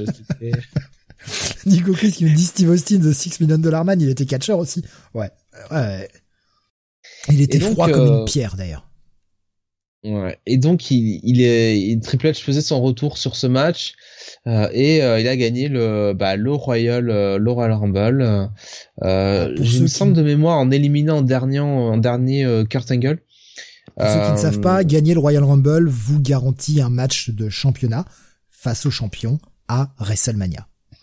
Voilà. Et même le main event, hein, de toute façon, de, de WrestleMania. Donc, euh, donc à l'époque, ça avait encore la valeur de gagner le Royal Rumble. Hein, ça n'a plus trop maintenant. Oh, tu, tu, euh, tu, es mes 10 ans. On, en reparlera euh, samedi 29. ouais, ouais. Donc voilà, euh, c'était un peu le, le, gros événement de, de euh, du mois de janvier 2002. Alors à noter que dans ce pay-per-view, il y avait aussi euh, Chris Jericho qui avait conservé son treat undisputed euh, contre contre le Rock. Oui. Donc voilà, c'était c'était à l'époque où ils avaient quand même tout le gros roster de la WWF plus C'était l'année d'avant le, euh, le les mecs avaient été rachetés de la WCW. Euh, C'était l'année d'avant le, le match triple threat avec China pour le titre intercontinental avec Chris Jericho. C'était en 2001, je crois. ouais, ouais, ouais. Que je confonde pas les Rumble. Oh, même 2000, je crois. Je sais plus. Ouais, je crois que 2001 Ah, J'ai un doute maintenant, tiens, tu vois. Bon, c'était pas cette année-là, de toute façon. Je pense que c'est 2000. Euh, je pense, je pense que c'est 2000, ouais. Bon, euh, voilà, donc, euh, bah donc, euh, bah, très bon, très bon, très bon pay-per-view et très bon vainqueur à l'époque. Ouais. On aura bien sûr un peu plus de sport le mois prochain, puisque effectivement le Super Bowl tombait en février. Voilà. Pour ça qu'on n'en parle pas maintenant. Exactement. Ah, Super Bowl. Bientôt, hein, mois prochain. Je sais même plus la date euh, cette année d'ailleurs. Oh, bah parce que cette année ils ont rajouté la, la, la semaine 18. Donc je me demande si le Super Bowl tombe pas le 9 février, justement la, la, la deuxième euh, la deuxième semaine de, enfin le deuxième week-end de, de février. Je vais te dire ça tout de suite. Ah c'est même le le 13 février. Ah putain, je ne sais plus si je bosse ou pas, si je pourrais le voir en direct. Bon, c'est pas grave. C'était ont- hier ouais, soir, cette Java. Oh merde Ah merde non non non. euh, hier soir c'était euh, le Monday Night Football, c'était la fin du Wildcard Weekend et c'était euh, d'ailleurs le premier match de playoff euh, disputé un lundi soir. Figurez-vous. Bande-annonce de Moon Knight, nous dit Java. Oui, ils l'ont annoncé pendant le show, ils ont fait le teasing, enfin pendant le show, pendant le match. Moi j'ai vu le match, je n'ai pas vu la bande-annonce, donc euh, je ne sais pas. C'est peut-être la bande-annonce à la mi-temps et j'avais pas la mi-temps, donc. euh. Avec, euh, je crois, Oscar Isaacs dans le rôle de Moon Knight. Oui, oui, Oscar Isaac, tout simplement, tout, totalement. On va passer donc à la Ouais. partie manga et pour ce mois de janvier 2002, eh bien, plein de nouvelles séries. Et puis pas euh, les séries les moins connues. Là, on a du gros et on a du lourd qui démarre euh, pour ce mois de janvier 2002. On va avoir notamment la série Les Enquêtes de Kindaichi. Alors j'ai Oui, pas tout lu, euh, j'avais lu le début, moi j'avais bien aimé ça. C'est sympa euh, les enquêtes de Kindaichi, bah, c'est un peu, euh, c'est un peu détective Conan, hein. c'est un peu le même principe. Hein. Exactement, ouais. Exactement. Euh, scénarisé par Kanario Zaburo et dessiné par Sato Fumiya. C'était pas mal. Voilà, il y a eu 27 tomes au Japon, euh, seulement 22 euh, sont sortis en VF. Euh, la série n'a pas été conclue, mais j'avais lu les deux trois premiers tomes, et j'avais bien aimé. Voilà, c'était euh, du bon polar, sympathique. Euh, Qu'est-ce qu'on avait d'autre, mon bon Jonathan? On avait, euh... oh, j'y arrivé, Inuyasha tome 1. Eh oui, Euh, bon. Ouais. Takahashi, pardon, excusez-moi. Rumiko Takahashi. Sans moi, hein, euh, vraiment pas. Ça m'a jamais, euh, ça a jamais cassé des briques hein, chez moi. C'est du Rumiko Takahashi. euh, voilà, ça reste une grande mangaka. Euh, je crois qu'au Japon, il y a encore des spin-offs qui sortent de cette série Musée Sejav, donc concernant euh, Kindaichi.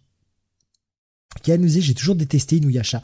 C'est pareil, j'ai essayé trois quatre chapitres plusieurs fois, j'arrive pas à rentrer dedans. Moi non plus. J'arrive pas à rentrer dans Inuyasha. Pourtant, c'est une série qui a eu son succès au Japon. Ouais. 56 tomes. Punaise. Pas rien, hein Euh, tous sortis en France, là aussi, ça a été publié chez Kana. Nous avions également autre nouveauté chez J'ai lu, parce que J'ai lu sortait encore des titres euh, à cette époque-là, et puis euh, s'attaquait pas aux plus petits. Rakai Blues. Je, excuse-moi, je pensais que t'allais reprendre, mais Rakai Blues, Non, non, je vais pas reprendre. Euh, pff, Rakai Blues. euh, par de, de Ça Morita je connais le nom, mais- Masanori. C'est de la, c'est de la bagarre. Là, c'est un. c'est du Furio, hein, mais euh, j'en ai jamais, euh, j'en ai jamais trop lu, quoi, en fait. Pareil, 42 tomes, hein, pas la série la plus courte, donc publiée chez J'ai lu. Euh, une série qui datait, hein. d'ailleurs J'ai lu qui sort des séries qui datent, puisque nous sortent ça pour le premier tome en janvier 2002.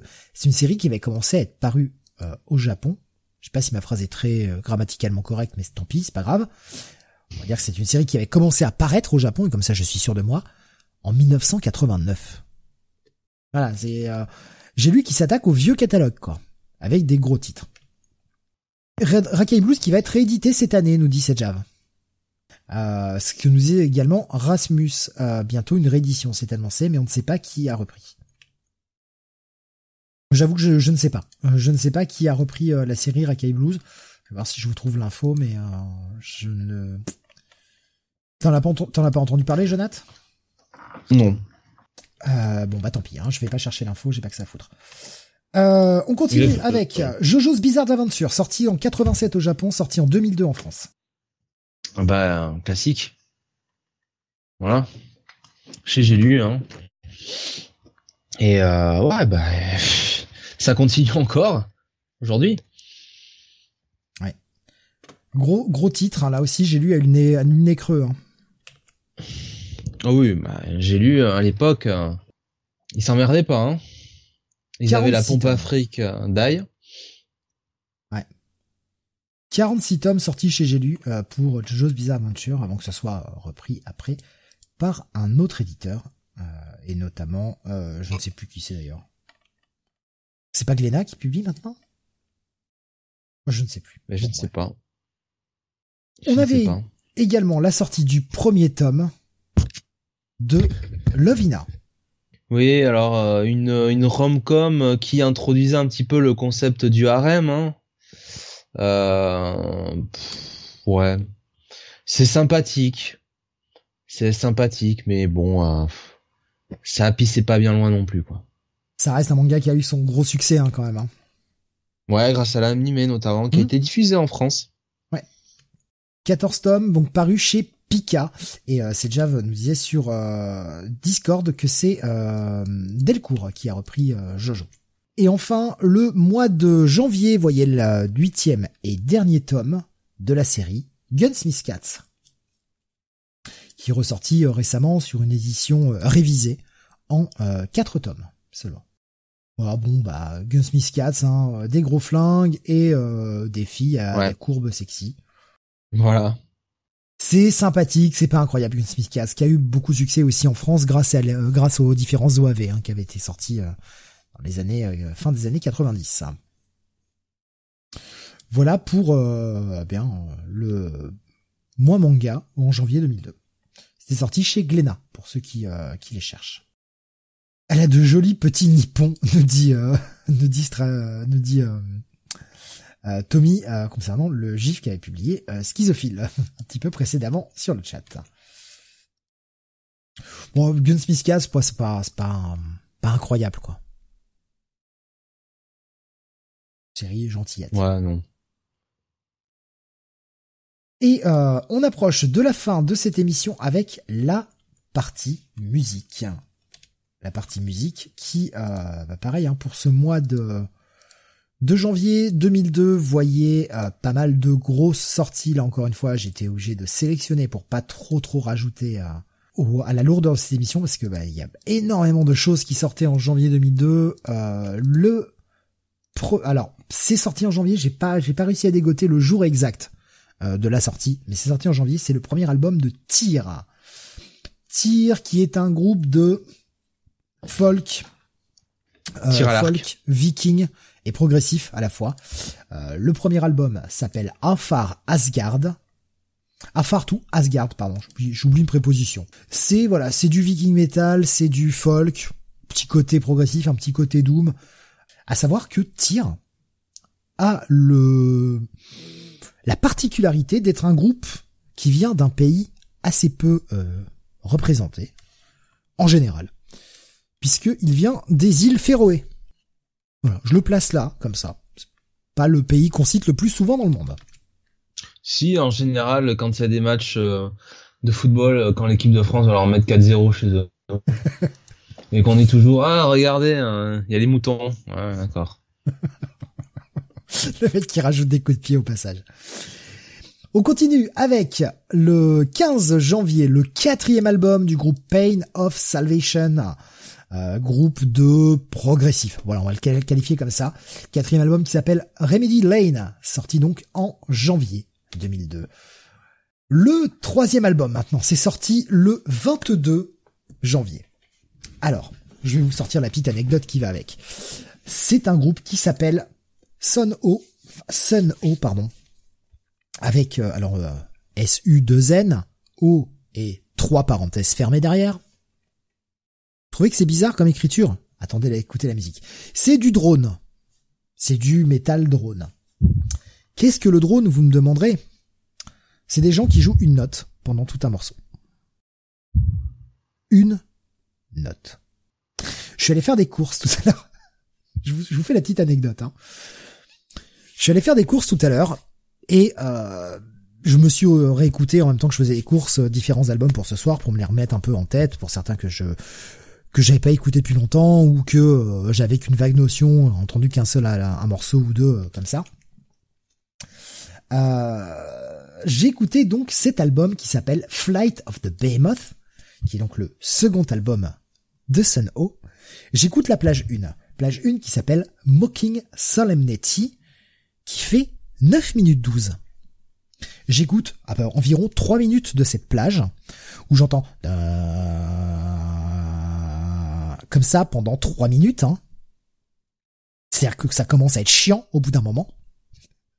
Et je me dis bon, allez, je m'emmerde, je passe au morceau suivant. morceau suivant, je zappe. On fait ah, ah, j'ai fait allez, c'est bon, passe-toi. J'en pouvais plus. Non mais franchement, je j'ai vraiment du mal. J'ai vraiment du mal avec ce avec ce groupe. Putain, il y a une note quoi, une note répétée mais mais constamment. Dire, le premier morceau fait 9 minutes 12, le deuxième morceau fait 13 minutes 09. Il y a une note. C'est chiant. C'est vraiment chiant quoi. Vu en live, c'est monstrueux, ton corps vibre de partout. Ah mais c'est clair que, enfin, le son est est très imposant. Je suis d'accord. Mais en fait, moi, quand j'ai entendu pendant trois minutes la même note, je commence à me faire sacrément chier. Je suis quelqu'un qui suis musicien moi-même et j'ai vraiment du mal, quoi. Au bout d'un moment, c'est putain, mais t'as des cordes, t'as des cases, joue, putain, joue.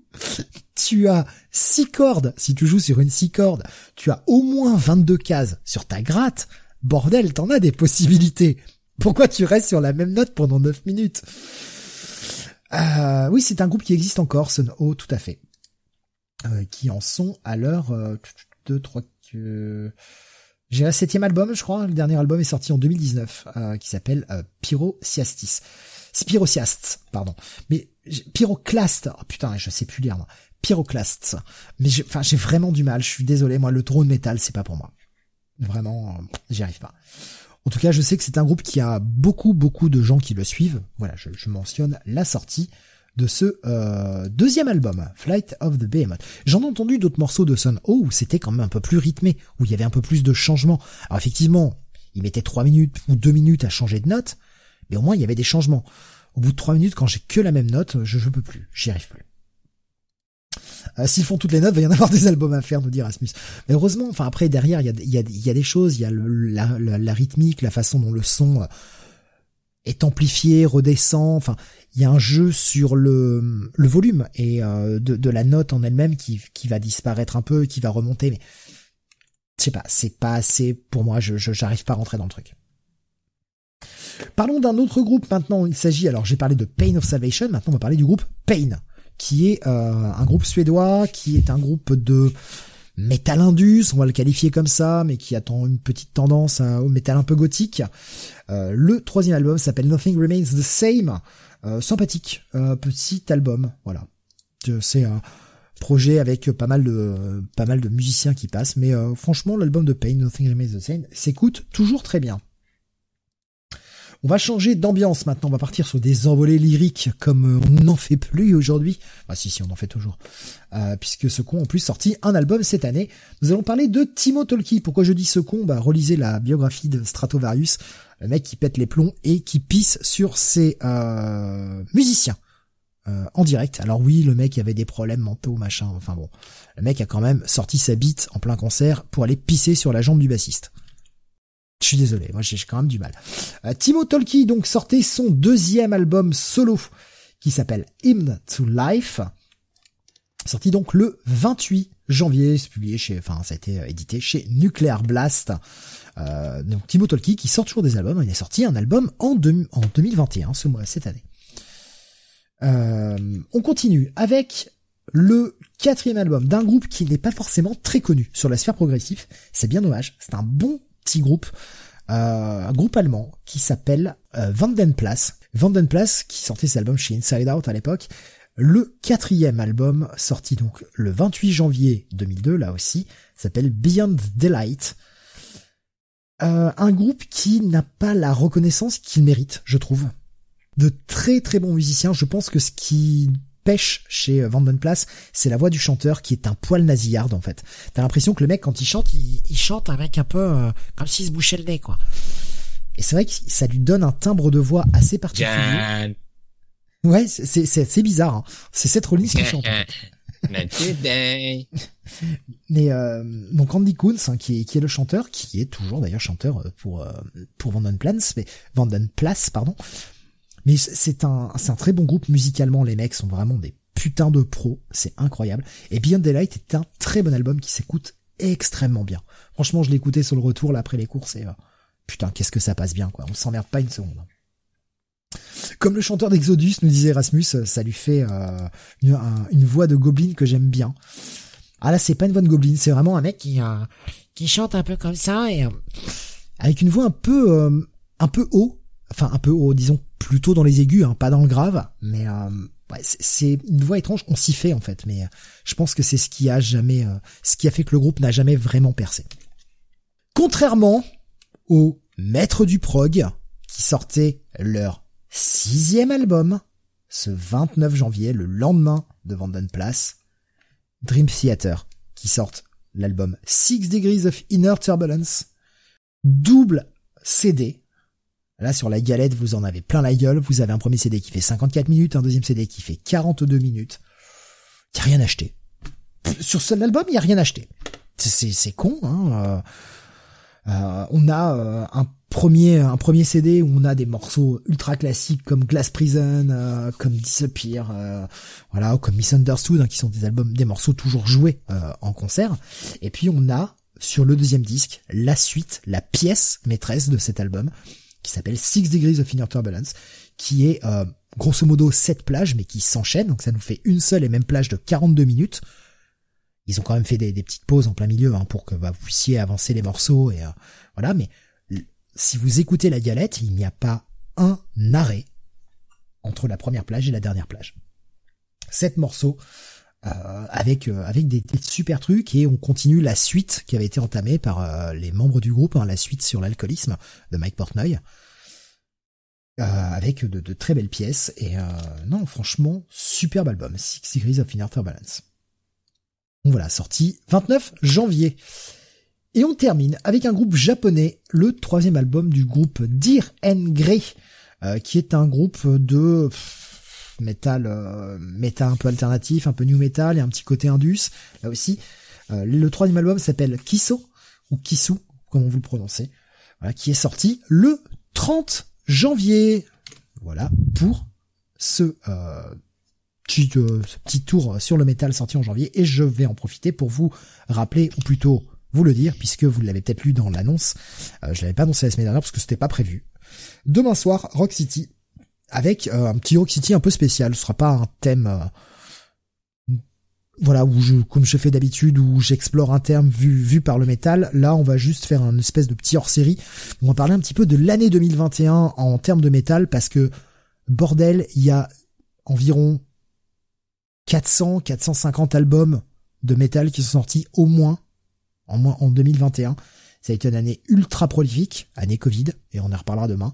Euh, beaucoup, beaucoup d'énormes groupes ont sorti des titres et ont sorti des albums. Donc on fera une petite sélection, euh, un, petit, un pot pourri de ce qui est sorti cette année sur un peu tous les registres. Il y aura autant euh, du métal un peu cracra, un peu un peu black, un peu death, etc. Comme il y aura du power, comme il y aura du rock, il y aura un peu de tout. Ce sera donc demain soir et je le rappelle, Rock City n'est que sur Discord, pour raison de droit d'auteur, vous imaginez bien que je peux pas diffuser ça sur YouTube, ce sera que sur Discord demain soir. Voilà pour euh, la partie métal. Jonathan, nous allons terminer. Oui. avec toi. Et cette partie, top 50, le top, euh, le top 40, Top évidemment. 50. Eh, bien Évidemment. sûr. Ah, bilingue, bilingue. Ouais. ouais. Euh, on, rappela, on rappela, rappellera que la première émission du site s'appelle Comics Weekly, n'est-ce pas? Euh, Ou Comic City. Non, c'était le Comic City d'abord. Et le Comics Weekly est arrivé après. Oui, oui, oui. Oh là Oui. là. Et oui, Même si c'est l'émission besoin qui a de... le plus de numéros aujourd'hui, puisque de je, vendredi, Oui. vendredi, rappelons-le, vous aurez le 568. T'avais quand même besoin de deux ans hein, pour apprendre l'anglais, n'est-ce pas? Oui, oui, c'est, euh, mais c'est un travail euh, qui, qui m'a pris énormément de temps.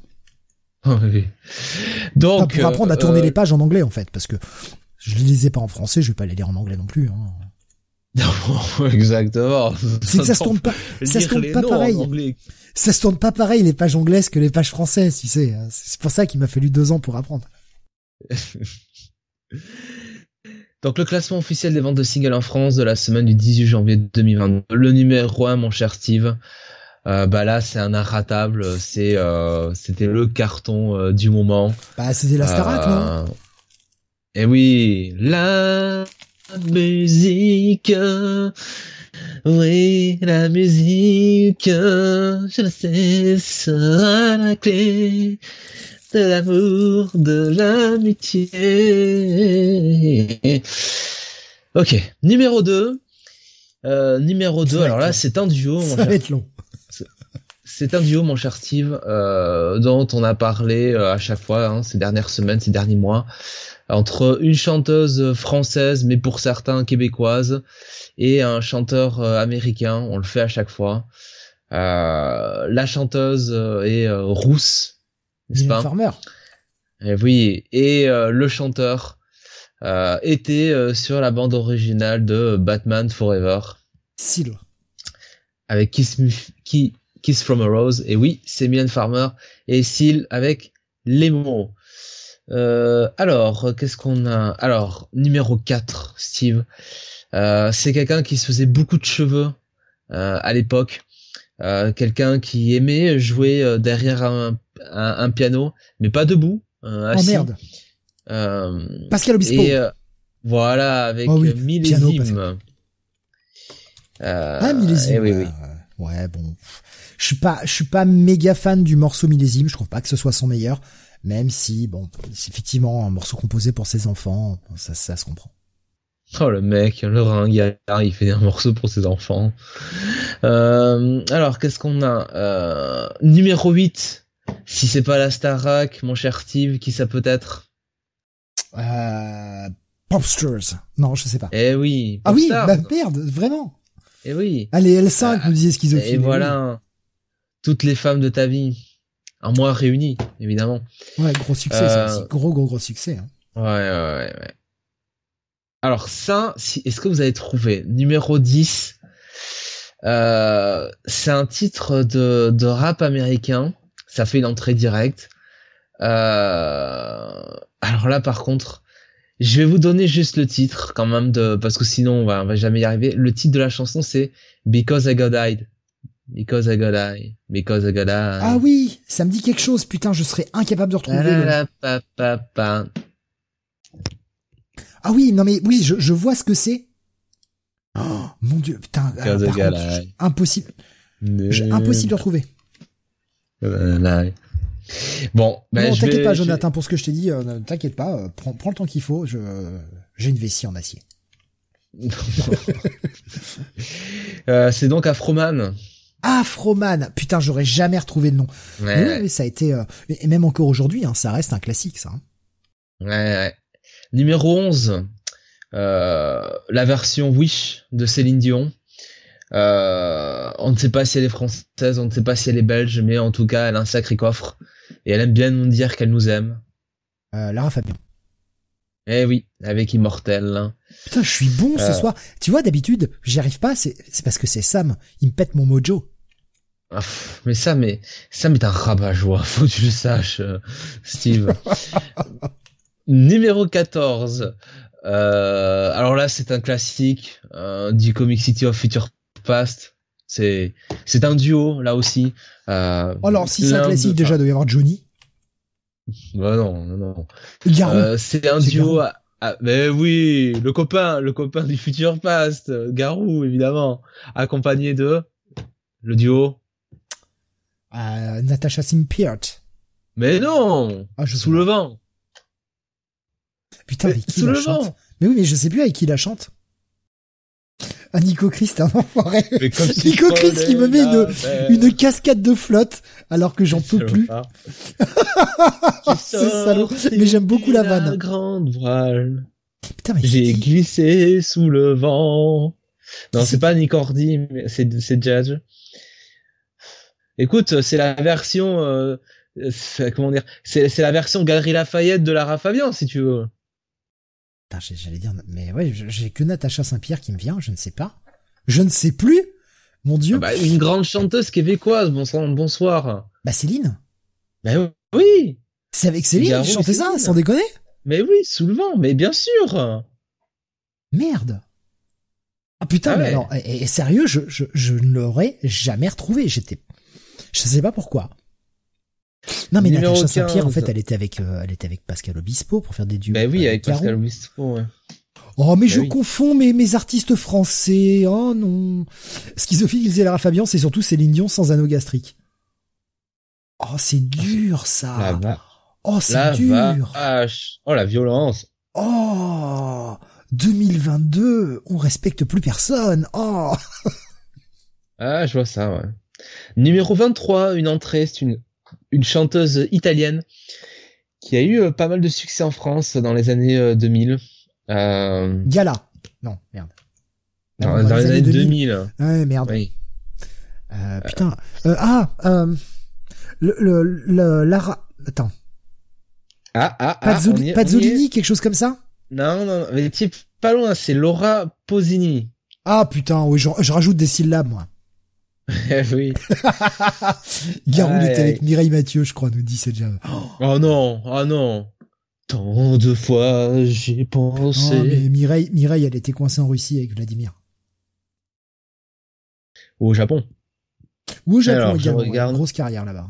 Eh oui. Euh, Qu'est-ce qu'on a euh, euh, Oula, est-ce que vous avez trouvé ça? C'est un groupe alors. Du challenge, du défi. C'est un groupe. euh, Alors, je sais pas si je pourrais le qualifier de rock ou un peu de, de ouais, de pop, de folk, quelque chose comme ça. Bah, rock, euh, rock, ça passe hein, pour beaucoup de choses. Hein. Après, il y a vraiment une différence Ouais. entre rock, hard rock. Et et- euh, et là, c'était euh, alors Alors, Rasmus nous propose déjà Kyo. non, mais non. le titre de la chanson, bon, je vais quand même vous donner le titre de la chanson, c'était Iceland in the Sun. Ah merde. Alors, ça me dit quelque chose. Mais là, là, Weezer nous dit euh, schizophile. Ben oui, parfait. Björk. Groupe, groupe de rock, hein, Weezer, hein, clairement, groupe de rock. euh, ouais. Ouais. C'était euh, bon, c'était sympa, voilà. Euh, Qu'est-ce qu'on avait encore Weezer euh, qui ont fait surtout un gros titre et puis qui après ont jamais réussi à Ouais. À re- alors Ben- ils ont ils ont eu leur ils avaient leurs fans et ils avaient euh, les gens qui les suivaient mais euh, après en termes de succès euh, public ça a jamais trop trop marché. Comme Travis, hein, avec Oui, Sing. ouais, ouais, ouais, complètement. Complètement. Travis ils ont fait autre chose.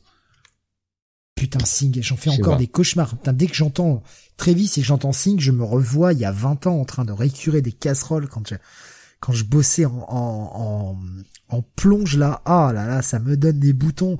J'entendais ça 15 fois par jour à la radio, j'avais envie de crever quoi. Numéro 44, euh, ben c'était nos amis, enfin mes amis euh, du samedi matin. Un boys band anglais, quatre filles, trois garçons. Club Team 7 Rachel. Ben oui, Eh, avec Don't Club Stop Seven. Moving. J'ai Voilà. j'ai remonté récemment l'émission où on expliquait à Sam ce qu'était le S-Club 7. Oh, pff, vos trucs de dégénérés là, puis après il a été voir des photos, fait ah mais c'est très bien en fait. ah, il y a tout avec ça. Il y a la mauvaise foi, il y a l'hypocrisie, euh, vraiment pas de face, tout quoi. Tout résumé. Euh... Putain quoi. Schizophile qui fait putain les vieux noms tout moisis revenus d'outre-tombe. Mais tellement. C'est déjà disait Weezer, ils ont eu plusieurs tubes en fait. Et Schizophile disait ils ont fait pas mal de très bons disques, mais effectivement ils n'ont plus eu de succès. Ah oui, moi je parle pas de la qualité musicale, je parle vraiment du succès. Euh, je pense, enfin, Weezer, ça a jamais repris vraiment avec le public, en fait. Malheureusement. Moi, j'étais amoureux d'une des All Saints, nous dit euh, Sejav. On était tous amoureux d'une des All Saints. Bah alors laquelle? Parce que c'est bien de nous dire ça, mais laquelle? Toutes. alors. Je, je me rappelle plus leur nom. C'était la hein. chanteuse? Bah c'était quatre chanteuses. Donc du coup. Ouais, quatre chanteuses. Avait surtout une qui chantait, quoi. Euh, Nathalie, je crois qu'elle s'appelait. Pas les sœurs, l'autre, nous disait Sejav. Oui, la blonde, Nathalie, je crois. Je sais pas, Attends, je, je vous ai, trouve mis, ça. je Nathalie, vous ai euh, mis un gif, euh, faites votre choix. Nathalie Appleton. Nest attends. Club sévère. Ah ben non, non, non, non. C'est Mélanie Bratt. Voilà. Bah, elle s'appellera comme elle veut. Y a pas de problème. Euh, Alors, euh, qu'est-ce qu'on a encore euh, Parce que bon, on va pas tout faire non plus. Euh, pop, pop, pop, pop, pop, je regarde. Euh, Parce qu'il y a des trucs improbables. Euh... Mais ça. Ah. oui. Numéro 94, on va finir là-dessus. Euh, cargo de nuit. Oh, oh, oh, oh, oh, je note. Et alors, c'est qui Oui, j'ai regardé beaucoup de Robin ces derniers temps. Du coup, j'ai du Maurice Barthélémy en moi et du du PEF également. Eh, Axel Bauer. Eh oui, avec Mans-moi. Mens moi. Putain, je me rappelle pas de son Ouais, ouais. C'est ce que euh, comment dire, euh, euh, c'est ce que le redressement fiscal a dû lui dire. Jack Bauer, nous Voilà. disait Nico Chris.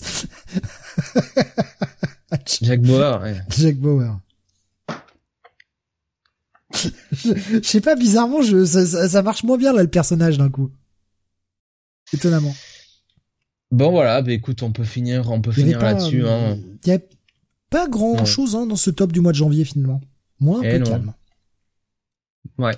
Moins un peu calme. Il y a pas un Johnny qui traîne, Jonath. Il y a un Johnny en 15e position avec la Oh. chanteuse Clémence. Mais Merde, euh, ça aurait été impossible à faire deviner quoi. Quel titre? Euh... Tout le bonheur du monde. Non, sérieux, c'est un vrai titre? Non, je déconne. Euh, c'est On a tous besoin d'amour. Dit rien du tout. Putain, ça me dit rien du tout. Clémence et Johnny, on a tous besoin d'amour. Ça manque aussi de chanteur de comédie musicale, nous dit euh, Schizophile. C'est vrai. Oui, mais écoutez, euh, on fait avec ce qu'on a. Hein. Non, mais petit mois, ce mois de janvier. euh, je pense qu'avec, tu sais, l'euro, ils savaient plus trop s'ils devaient faire des disques, ils savaient pas quel serait le prix des disques, ils attendaient. Ah, attendez, attendez, on, on retient tous les disques, on attend.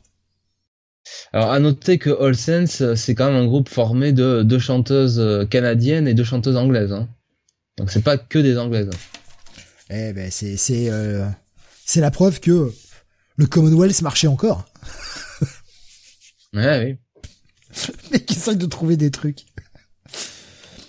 Eh bien, voilà qui conclut notre 49e Future Past. Et tu sais quoi, Jonathan, malgré l'énorme programme qu'on avait, alors qu'il y a encore un connard qui passe à 23h30, avec sa mob de merde, là, je lui fous dans le cul un de ces soirs, en fait. Ça, ça va, ça, ça me gonfler, je vais sortir, je vais lui péter la gueule et je vais foutre sa mob dans le cul.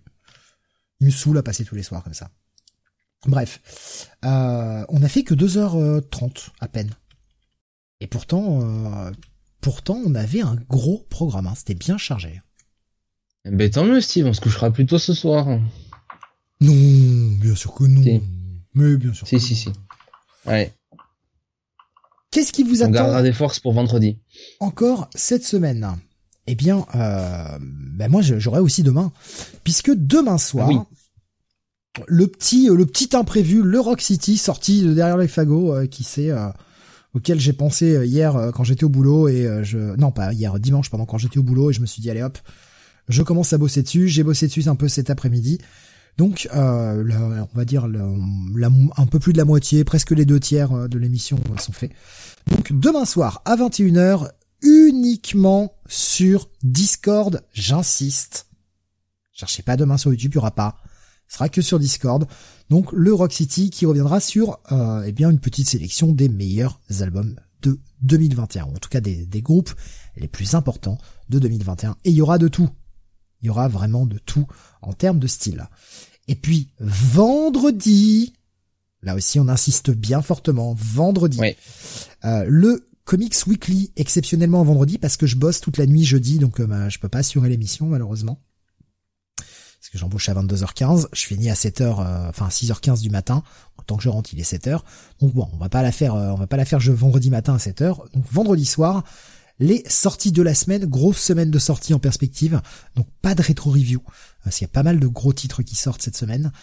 Donc euh, voilà pour le programme de cette semaine, et je vous mettrai en ligne euh, vraisemblablement demain ou jeudi au plus tard le sondage pour que vous puissiez répondre à vos top comics 2021 euh, VF, pour qu'on puisse faire le dépouillement dans le euh, Comic City de vendredi prochain. Euh, j'ai pas eu le temps malheureusement de m'en occuper ce week-end, je bossais tout le week-end, j'ai vraiment pas eu le temps de le faire. Donc euh, je m'en occupe soit demain après-midi, soit jeudi dans la journée, pour vous mettre en, ligne ce sondage, pour que vous puissiez donner bah, vos awards de 2021. Voilà pour le, le 49e, on vient de terminer ce 49e Comic City de Future Past, on est parti pour un an, cinquième année du Future Past. Et c'est toujours agréable d'aller se rappeler de tout ce qui sortait euh, il y a 20 ans. Et de reprendre des vieilles claques aussi, de se dire putain, ça a déjà 20 ans. Ça fait quand même bizarre. Hein. Eh oui. Mais c'est le jeu. Et finalement, est-ce que c'était mieux avant? Bah en tout cas, euh, moi ce mois de janvier 2000, 2002, euh, je le trouve plutôt riche, quand même. Je trouve vraiment plutôt riche, il y a vraiment plein de choses. moi, chaque fois qu'on fait les émissions, j'ai pas l'impression que c'était mieux avant. Hein. Rasmus il demande si le Rock City on l'aura en podcast. Oui, comme tous les autres. Vous l'aurez sur le site évidemment par la suite. Euh, il sera pas publié tout de suite, mais vous l'aurez, euh, vous l'aurez par la suite comme tous les autres Rock City euh, disponibles sur le site. Mais c'est juste qu'il sera jamais disponible sur YouTube. C'est pour des raisons de droit d'auteur. Je voudrais pas que la vidéo soit bloquée et qu'éventuellement on se tape un strike sur la chaîne. Ça m'emmerderait. Donc, euh, mais ce sera, ce sera disponible sur en podcast dans quelques semaines. Voilà, je continue de sortir des émissions. Je suis désolé, j'en ai pas sorti ces derniers jours. J'ai juste pas eu le temps. Vraiment pas eu le temps. J'en ai une qui est sur le banc de montage. Elle est presque prête. Normalement, elle devrait sortir demain. Ce sera un Freak City, euh, le 68. Pour être exact, on est euh, sur des émissions de mi-octobre. J'essaie de grignoter le retard, mais euh, là, le boulot me prend pas mal de temps ces derniers jours, donc ça a été un petit peu plus compliqué. Voilà. un dernier mot, Jonath. Dis-nous tout. Le temps que je cherche mon générique de fin. Dis-nous tout. Eh bien, je vous remercie pour votre écoute ce soir. Euh, et pour vos réactions euh, sur le chat. Et euh, eh bien, on se retrouve bah, pour mercredi avec le Rock City et, vendredi le Comics Weekly. Pas de rétro review cette semaine, voilà, puisque c'est une semaine très chargée en termes de review. Et bah écoutez, une bonne soirée à tous et salut à tous.